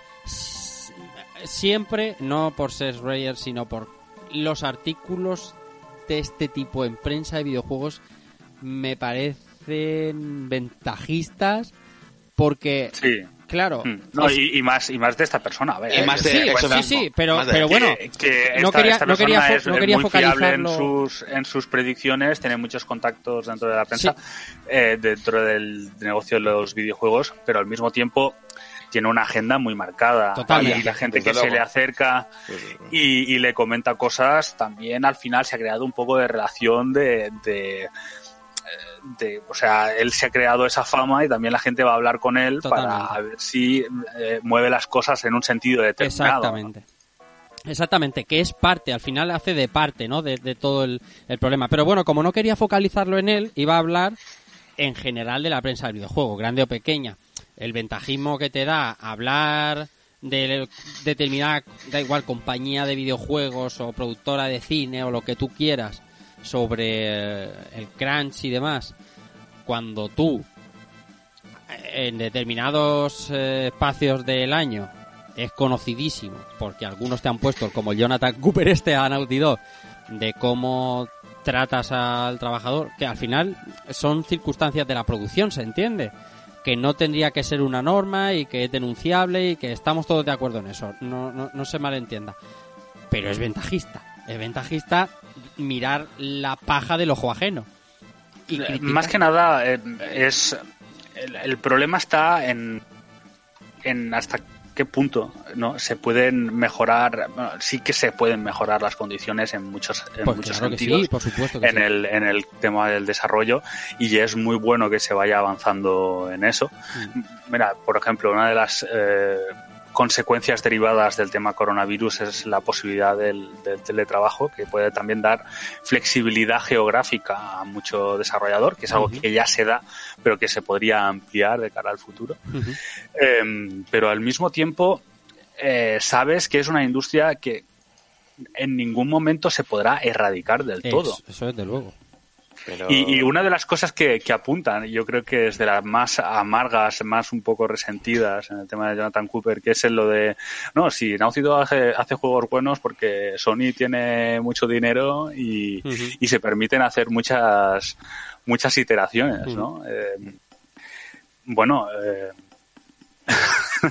pero, hay, otras, hay otras personas que tienen, o sea, que tienen mucho funding y no consiguen los mismos resultados. Pero al fin y al cabo es, eso, que, realmente en este tipo de trabajos y, un poco la trampa a la cual se, se, llega, pero que no deja de ser también cierta, cuando, cuando hablamos de en este tipo de industria y hablamos de, de los grandes referentes, muchos de ellos son, son puros eh, dictadores o han sido puros dictadores en, en, su metodología de trabajo, en su obsesión, eh, empezando por Cameron, acabando por Kubrick. Eh, han sido, pero vamos, te los imaginas con el látigo y... Claro. Pero, esto, es, algo que comentaba Rafa. Realmente es, es que el crunch no es que no solamente la industria de videojuego que es muy, muy acusada, es que es, es parte de, de muchos trabajos y de la vida o de muchos otros sectores. Eh, en, mi sector hay momentos en el año o fechas que hay, hay que hacer un, más horas de trabajo por la casuística de, clientes o lo que sea. Y tienes que cumplir. Y tienes que estar ahí. Bueno, y si no quieres cumplir, pues eh, sabes que tienes otras relaciones. O sea, yo. Claro. Y además, de esto ya hablamos una vez y además me cayó algún palo del que, bueno, ya sabes que que me importaba bien poco porque eh, parece que al final eh, uno esté fomentando este tipo de conductas y nada más lejos de la realidad, pero, o sea, porque siempre denunciarlo conlleva a por lo menos empezar a mitigarlo, pero eh, no le puedes pedir, mira, ahora tenemos aquí a Clara o podríamos tener a Marina o todos los que nos hemos dedicado en algún momento al ejercicio profesional en la industria del videojuego tú sabes que tienes épocas del año, por lo que sea, si te dedicas al marketing, cuando viene Navidad, no puedes pensar que vas a tener la misma faena que en eh, agosto, porque no es así, porque hay momentos de más eh, tensión laboral y tienes que cumplir. Que en el desarrollo de videojuegos está peor porque eh, se ajustan demasiado los plazos y esto se podría resolver con unos plazos más eh, más llevaderos o más eh, variables. Sí, lo que pasa es que ahí al fin y al cabo entraríamos también es que son, con, el, logro de, de, los años fiscales de los resultados de las compañías y, y, también de la incluso de la ética del consumidor. Es que eh, como al final todo está completamente interrelacionado. Eh, es un poco, aunque sea monográfico lo que voy a decir, es un como lo del coronavirus, ¿no? Que, el gobierno puede decir misa o se pueden tomar medidas si luego no existe una responsabilidad individual también. Exactamente. es muy difícil que todo acabe llegando a, a puerto. De todas formas, sí que es cierto, eh, bueno, pues que, que, es un poco como, como hay gente que le puede molestar el hecho de, no, pues tal, en la industria del videojuego, y al final, al fin y al cabo, estas personas ha hablado con desarrolladores, pero él no es desarrollador, ¿no? Ya, ya. Y, quizás, pues también en el tema del periodismo se podría tratar muchísimas cosas, empezando por el SEO, por los clickbaits, por el hecho de tener que crear artículos de la nada, como hemos visto recientemente, eh, noticias de, de, ¿eh? muchísimos medios que, es, simplemente una, una opinión inflamada para, para generar clics, etcétera, etcétera, ¿no? Y, que, claro, eh, al final existe corporativismo, hay mucha gente molesta, en fin, que todo es muy, complejo y, toca muchos palos. Hoy, hoy que tú has traído el tema del forero medio, el forero medio es muy bonito. El, el, eh, los que estamos un poco metidos en la industria, en la info de la industria y tal, pues todo esto sí que lo ves, lo puedes, eh, puedes crearte tu propia opinión, puedes estar de acuerdo, ¿no? Pero el usuario generalista, ese que ve en la tele el anuncio de PlayStation con The Last of Us 2 y sabe que el 1 le mola un montón, le importa una mierda todo lo que tenga que ver con el desarrollo del videojuego. Al final lo que quieres... Mira, una, una de las grandes polémicas últimos días, curiosamente, ha sido em, el tema del marketing de Square Enix, ¿no? Y que qué vergüenza que, Square Enix eh, diga que, que no, esto no es parte 1 y no lo especifique. Y cuando vayas a comprarlo haya un disclaimer ahí en medio de la portada que diga ojo cuidado que no está el juego entero esto mm. es solo una parte de la de la historia. Y, bueno ahora estaba uno de los datos que estaban dando en estos momentos que será dato de pre-orders del juego tras la demo se había disparado eh, tremendamente. Claro. Hmm. al fin y al cabo eh, si que es, un poco falta de, foco, y vosotros lo comentabais, eh, creo que fue en el programa anterior, ¿no? El hecho de, que, bueno, que no, esté la, que no esté la historia entera no quiere decir que el juego no sea entero. Claro. Hay una diferencia básica entre las dos cosas. Y, claro, que, si luego Square Enix no cumple, eh, esto le va eh, le va a suponer un drama, si bien no para este juego, para los siguientes. Sí, sí, desde luego que sí. Esto al final lo pagarías, pero nada hace pensar eso por ahora, por ahora. Vamos a confiar en Square Enix, ¿no? En que va a sacar la parte 1 y la parte 2. Bueno, es que yo, yo, lo que decía, claro, el otro día tú no pudiste estar, al final no, no tienen por qué ser partes, porque sí que hay un todo en la historia, pero si se han empeñado en decir que aquí hay un juego completo con su continuación, ¿no? Pero hay un juego completo, como lo hay en The Last of Us parte 1, ¿no? Un juego con un principio y un final que no puede ser el que recordamos, pero tiene que ir por ahí la cosa. Entonces, yo no tampoco entiendo por qué le tienen que poner parte 1 y parte 2.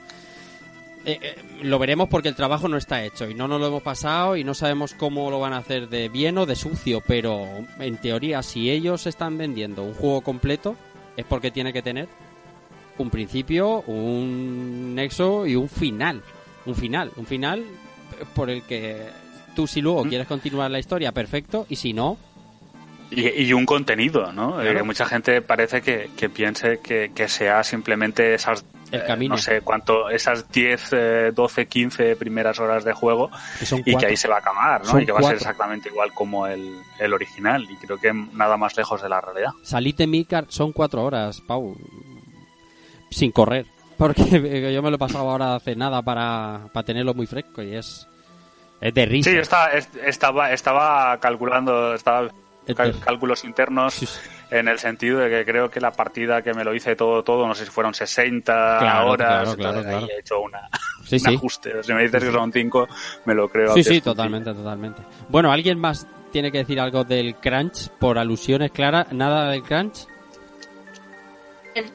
Yo crunch no pero todos sabemos que hay en momentos puntuales, como hemos comentado, que tienes que trabajar más. Por ejemplo, nosotros en el E3 echábamos horas extra. ¿Por qué? Porque nosotros trabajábamos por las mañanas y por las tardes, noches teníamos que cubrir el E3. Claro. Sabías que tenías que echar esas horas. Luego ya que la empresa te lo pagara o con vacaciones o con dinero, pues ya era otra cosa. Eso Pero No, y imaginad, pues, eh, no sé. eh, imaginad que vienen fallas, que también hay No, muchas cosas no que vienen. hacer, ¿vale? No y vienen, que vienen, luego se retrasen y que, y que queden muchas cosas pendientes. Y bueno, digamos que mm, no es un colectivo que sea con el que sea fácil tratar y conseguir cosas. No parece. No parece.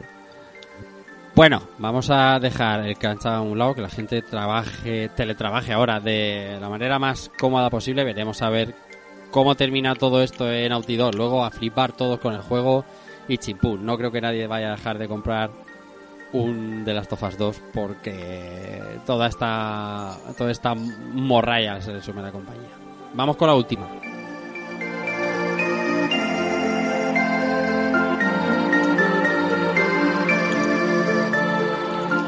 La última de las noticias. Hoy, como veréis, no hemos tenido preguntas de los oyentes y lo explico rápidamente por dos motivos. Primero, los temas de hoy van a tener bastante injundia y va a haber bastante eh, opiniones. El E3, esta que vamos a decir ahora, habían opiniones. Y luego, tampoco sabíamos si íbamos a grabar o desde algún ministerio nos iban a prohibir grabar. Las ganas que teníamos iba a ser complicado el programa de hoy, pero eh, pero ese es el motivo de que nos hayamos preguntado. La próxima no fallaremos. La última noticia es de estas que ha dado salsa, salsa, salsa sin sal, sin ingredientes, un poco inocua, pero se está hablando de ello todavía y tiene que ver con Horizon Zero Dawn que va a salir para PC, Clara.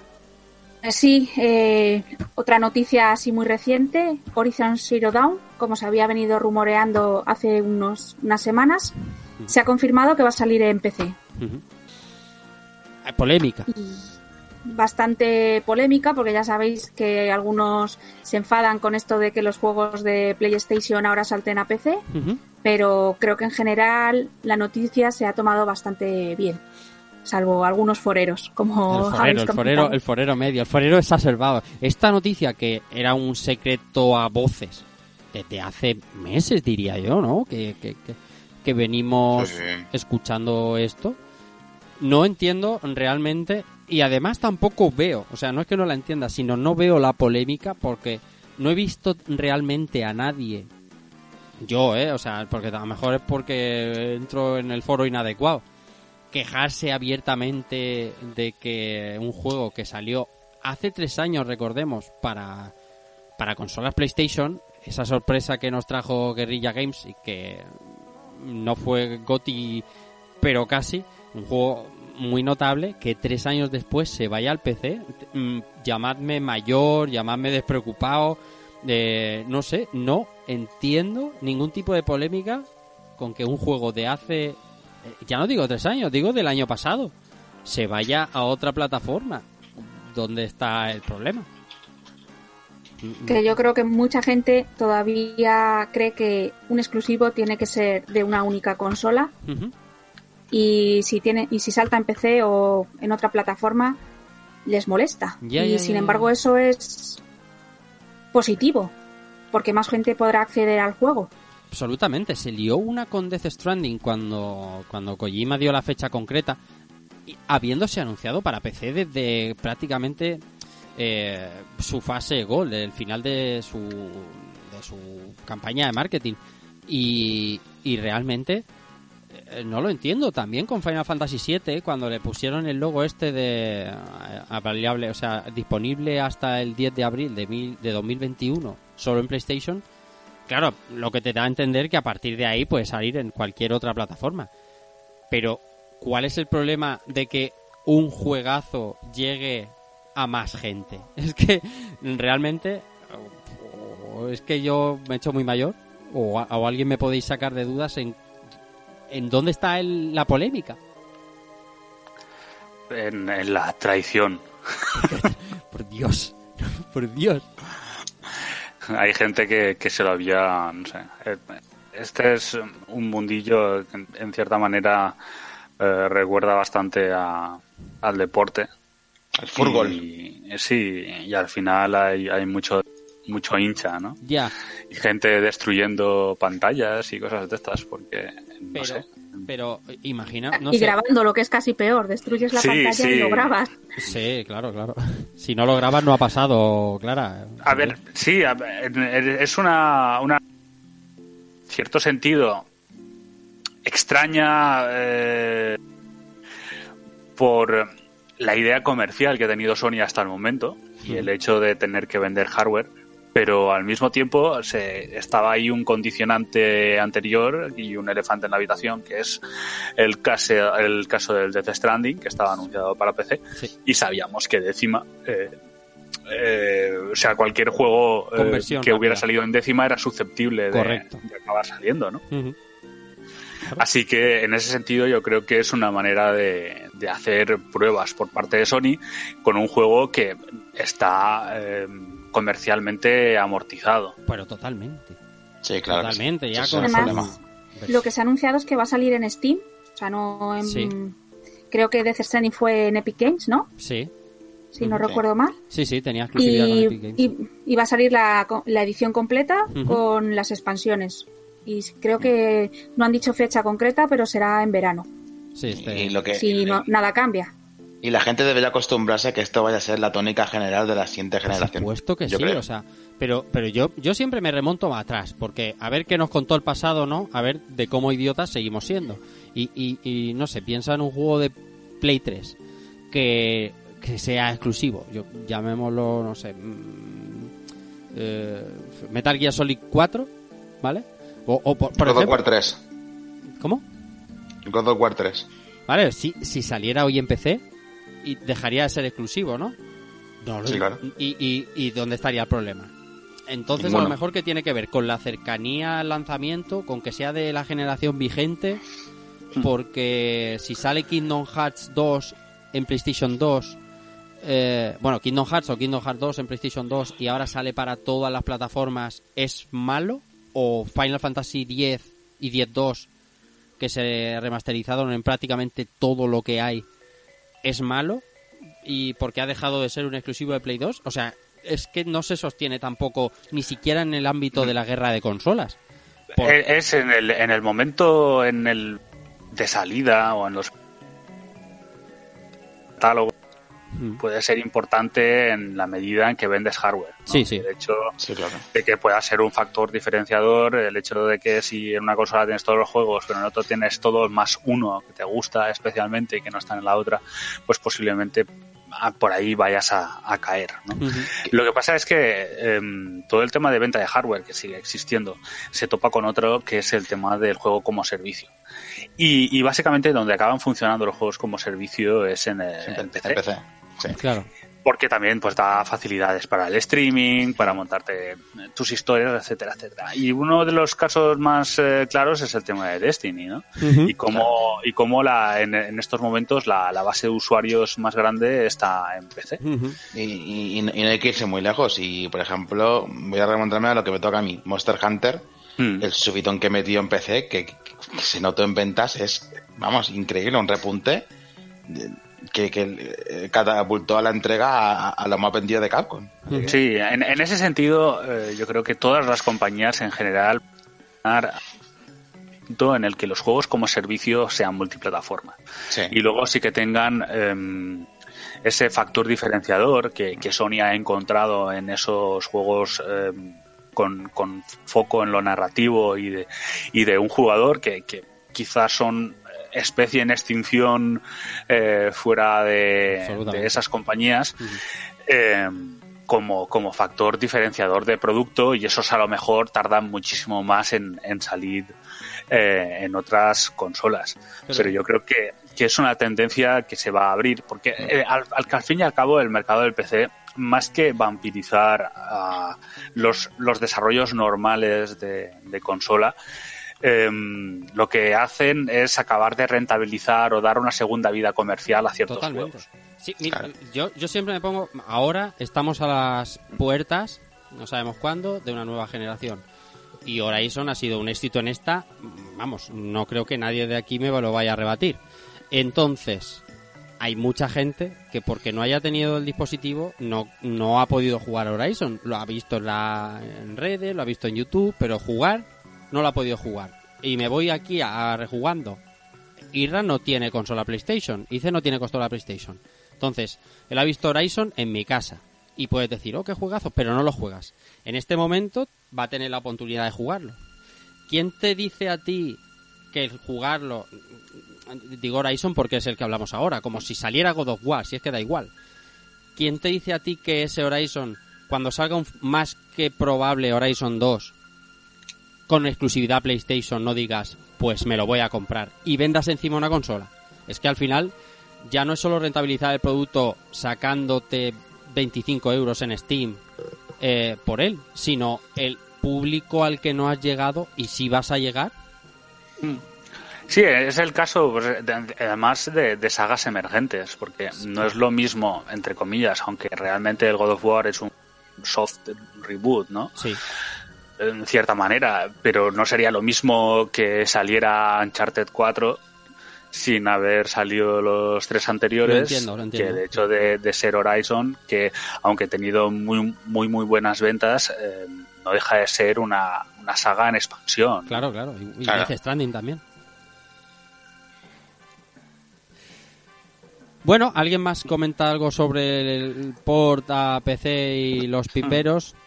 Sí, bueno, lo que sí que ya no es exactamente lo del porta PC y la gente llorando, pero tenemos información de eh, al respecto de aquel sabido rumor y este de Kojima Productions y tal. Y, y bueno, alguien que, con- que sabemos que tiene conexiones en la, en la industria, sobre todo lo que sería Capcom, que en ese sentido suele acertar muchísimo, eh, acaba de hacerse eco de un artículo en el que se habla de lo que sería un proyecto para resucitar Silent Hill y que las fuentes que más o menos van hablando con las que han hablado sobre el tema, la idea es que Sony estaría intentando hacer de puente entre Konami, el antiguo equipo de Silent Hill, y eh, también se dice con Kojima Productions Hostia, qué pelotazo, para ¿no? hacer para hacer eh, lo que sería un soft de Silent Hill posiblemente eh, para PlayStation 5 Joder, estaría genial eso, la verdad. Hostia, qué pelotazo eso, ¿eh? Pero, pero, pero muy bien. Ah, Incluso pero- estaría bien que, que volviesen a, a habilitar, si esto se llevase para adelante en algún momento, más adelante, en Play 5, porque ya Play 4 está ya terminada, eh, la, la demo aquella de DPT o algo nuevo similar para, para ir mostrando lo que pudiese ser el juego. Ojalá sea cierto, la verdad. Eh, Luego sería un bombazo. Sí, la verdad que sí. Luego que sí. Y además, mm, hablábamos no hace mucho que las relaciones entre Kojima, persona, y, y Konami en general han mejorado. Y Sony, cuando hablamos de tender la mano, pues cuando la tienda, si la tiende con pasta a ambos lados, oye, capaz es, no sé si funcionará, pero desde luego esperanzador parece. Hombre, con Kojima no tuvo problema, desde luego. No, no. Ahí le Kojima- ofrecieron un cheque en blanco y dijo, para adelante que voy. sea un Sí, eh, una de las cosas que comenta también el artículo es que en, en este momento incluso se podría hablar de uso de la PlayStation VR y que eh, están en contacto con Kojima Productions para hacer un poco de puente, pero que lo que sería eh, lo, el- lo que queda del Team Siren es el que estaría trabajando en el soft reboot en estos momentos de, Silent Hill. Ostras. Me ha dejado así un poco, así para terminar, eh, para ti dispuso. Y encima el artículo no se abre, que es, un- es una maldita putada no poder leerlo. Pero buenas noticias, oye, que lo- los fans de Silent Hill que han sufrido, han sufrido lo indecible, lo indecible, eh, pudieran tener al final su recompensa en ese reboot y de la mano de, de Mr. Kojima sería la leche. Bueno, ahora sí, ya lo tenemos todo contado. Sí, ¿no? Bueno, ha estado mal el repaso. Eh, vamos a despedirnos de, de los amigos oyentes.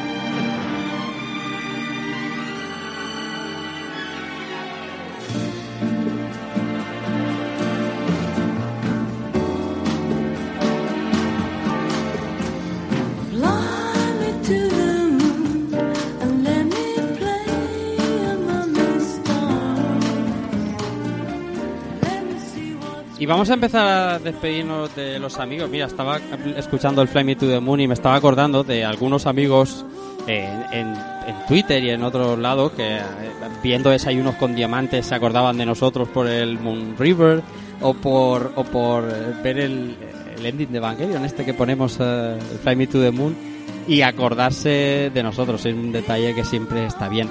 Eh, en las despedidas vamos a despedirnos, eh, amiga compañera Clara Castaño. Esperamos verte, si no, si puedes, en- antes de un mes por aquí, porque me temo que tendremos muchas cosas que contar. Esperemos que sean buenas.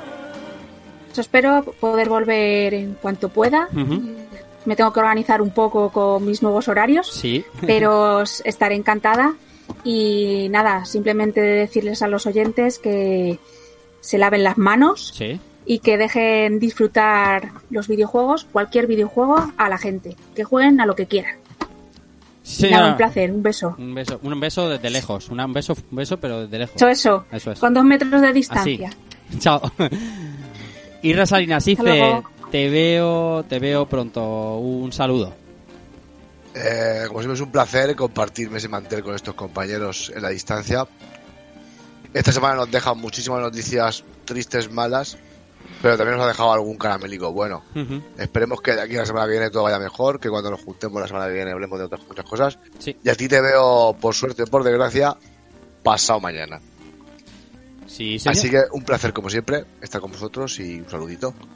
Sí, señor. Hablando de pasa mañana, Vicente Agullo, Batman, siempre un placer tenerte por aquí. Te espero en el siguiente programa y a disfrutar. Nada, Rafa, muchas gracias por el ratito, a ti, a los compañeros y a los oyentes, nada. Cuidadito que contamos con todos. En Neogaf, en Neogaf va todo bien, va todo bien en la segunda vida. En Second Life. Sí, sí. De momento creo que todo el mundo nos hemos dado por vencido. Sí. Pero ahora, aunque hay una, pa- hay una palomita por ahí, ¿no? Mensajera o algo, creo. Anda, no sé. Tú sabrás. Sí, tú, ¿eh? hay, Algo- hay una palomita mensajera. A ver, por, ahora- por ahora, no sé, nada, nada de nada. Sí, también se apuntaba que había posiblemente un momento 8 gigas GDR5 como el de la pasada la pasada cosa esta de consolas, que no me sale el nombre. Generación. Cosa esta. Exacto. Pero, pero bueno, que cuando lo veamos eh, podremos decir algo. Por ahora la cosa está está muy muerta y con el tema infeccioso yo creo que Muy eh, muerta, muy muerta. muy poco vamos a saber en- próximamente. De todas maneras, Batman, tú estás en el Team 13 Teraflops ahora mismo. Yo estoy ahí, eh, pero vamos, no me saca de ahí nadie. Team 13 Teraflops. Nada, nada, un abrazo fuerte.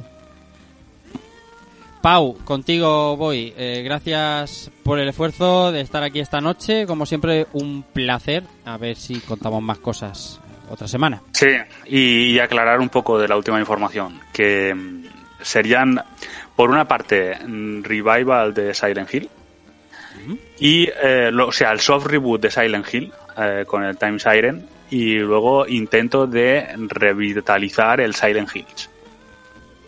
El Silent O Hills, sea, el- el, el PT. Silent Hills de, de Sí, sí, lo que sería, bueno, Toro. el PT es una previa, porque Sí, sí, sí. realmente sí. luego el, el Silent Hills, tal como pintaba en la demo, iba a ser un tanto diferente. Pero bueno, veremos en qué queda todo esto. Ostras, Venga. interesante. Pero ambas cosas se me hace... Ostras. Bueno, serían buenas noticias. Bueno, os he, os he pegado el texto para que le echéis sí, un sí, vistazo. sí, sí. O Los lo he puesto en imagen para que no, no se caiga la página web y ya está. Eso es. Venga, pues. Un saludo, Pau. Y Un saludo. me queda mi compañero y amigo Germán, que se queda en territorio en territorio isleño esta, este fin de semana. Te echaremos de menos, pero solo hasta la hora de beber. Un abrazo, amigo. Un abrazo, Rafa y compañeros, y me voy esta noche con un poquito más feliz, no con el tono amargo con el que he empezado, Sí. Por estar un ratito aquí con vosotros y charlar. Al menos me, me he distendido. Un poco mal no poder veros eh, mañana y estar con todos vosotros, pero bueno, la situación es la que manda y hay que estar aquí ahora mismo. Y con más ganas de, de más programas y poder juntarnos cuando podamos. Muy bien. Un abrazo. Un abrazo. Y queda como siempre en último lugar un servidor que como siempre lo primero que hace es agradeceros a todos los apoyos, los comentarios, los me gustas y, lo, y las escuchas que, que por suerte cada vez son más y, y nosotros estamos encantados de ellos. Si no, no estaríamos grabando y menos en días como hoy en los que pf, la situación es un poco tan rocambolesca, tan, tan dantesca que apetece a veces muy poco. Pero bueno, sacamos fuerza de flaqueza y, y al final pasamos un ratito eh, muy bien con, aquí con los amigos comentando pues lo que ha sido la semana del videojuego. Esperamos la semana que viene traer mejores noticias en general en cuanto a situaciones de la, de la vida y en cuanto a videojuegos, que es lo que a nosotros nos interesa. Venga, Nintendo, confiamos en ti, no nos falles. Nada más, recibid un saludo de Rafa Valencia y chao.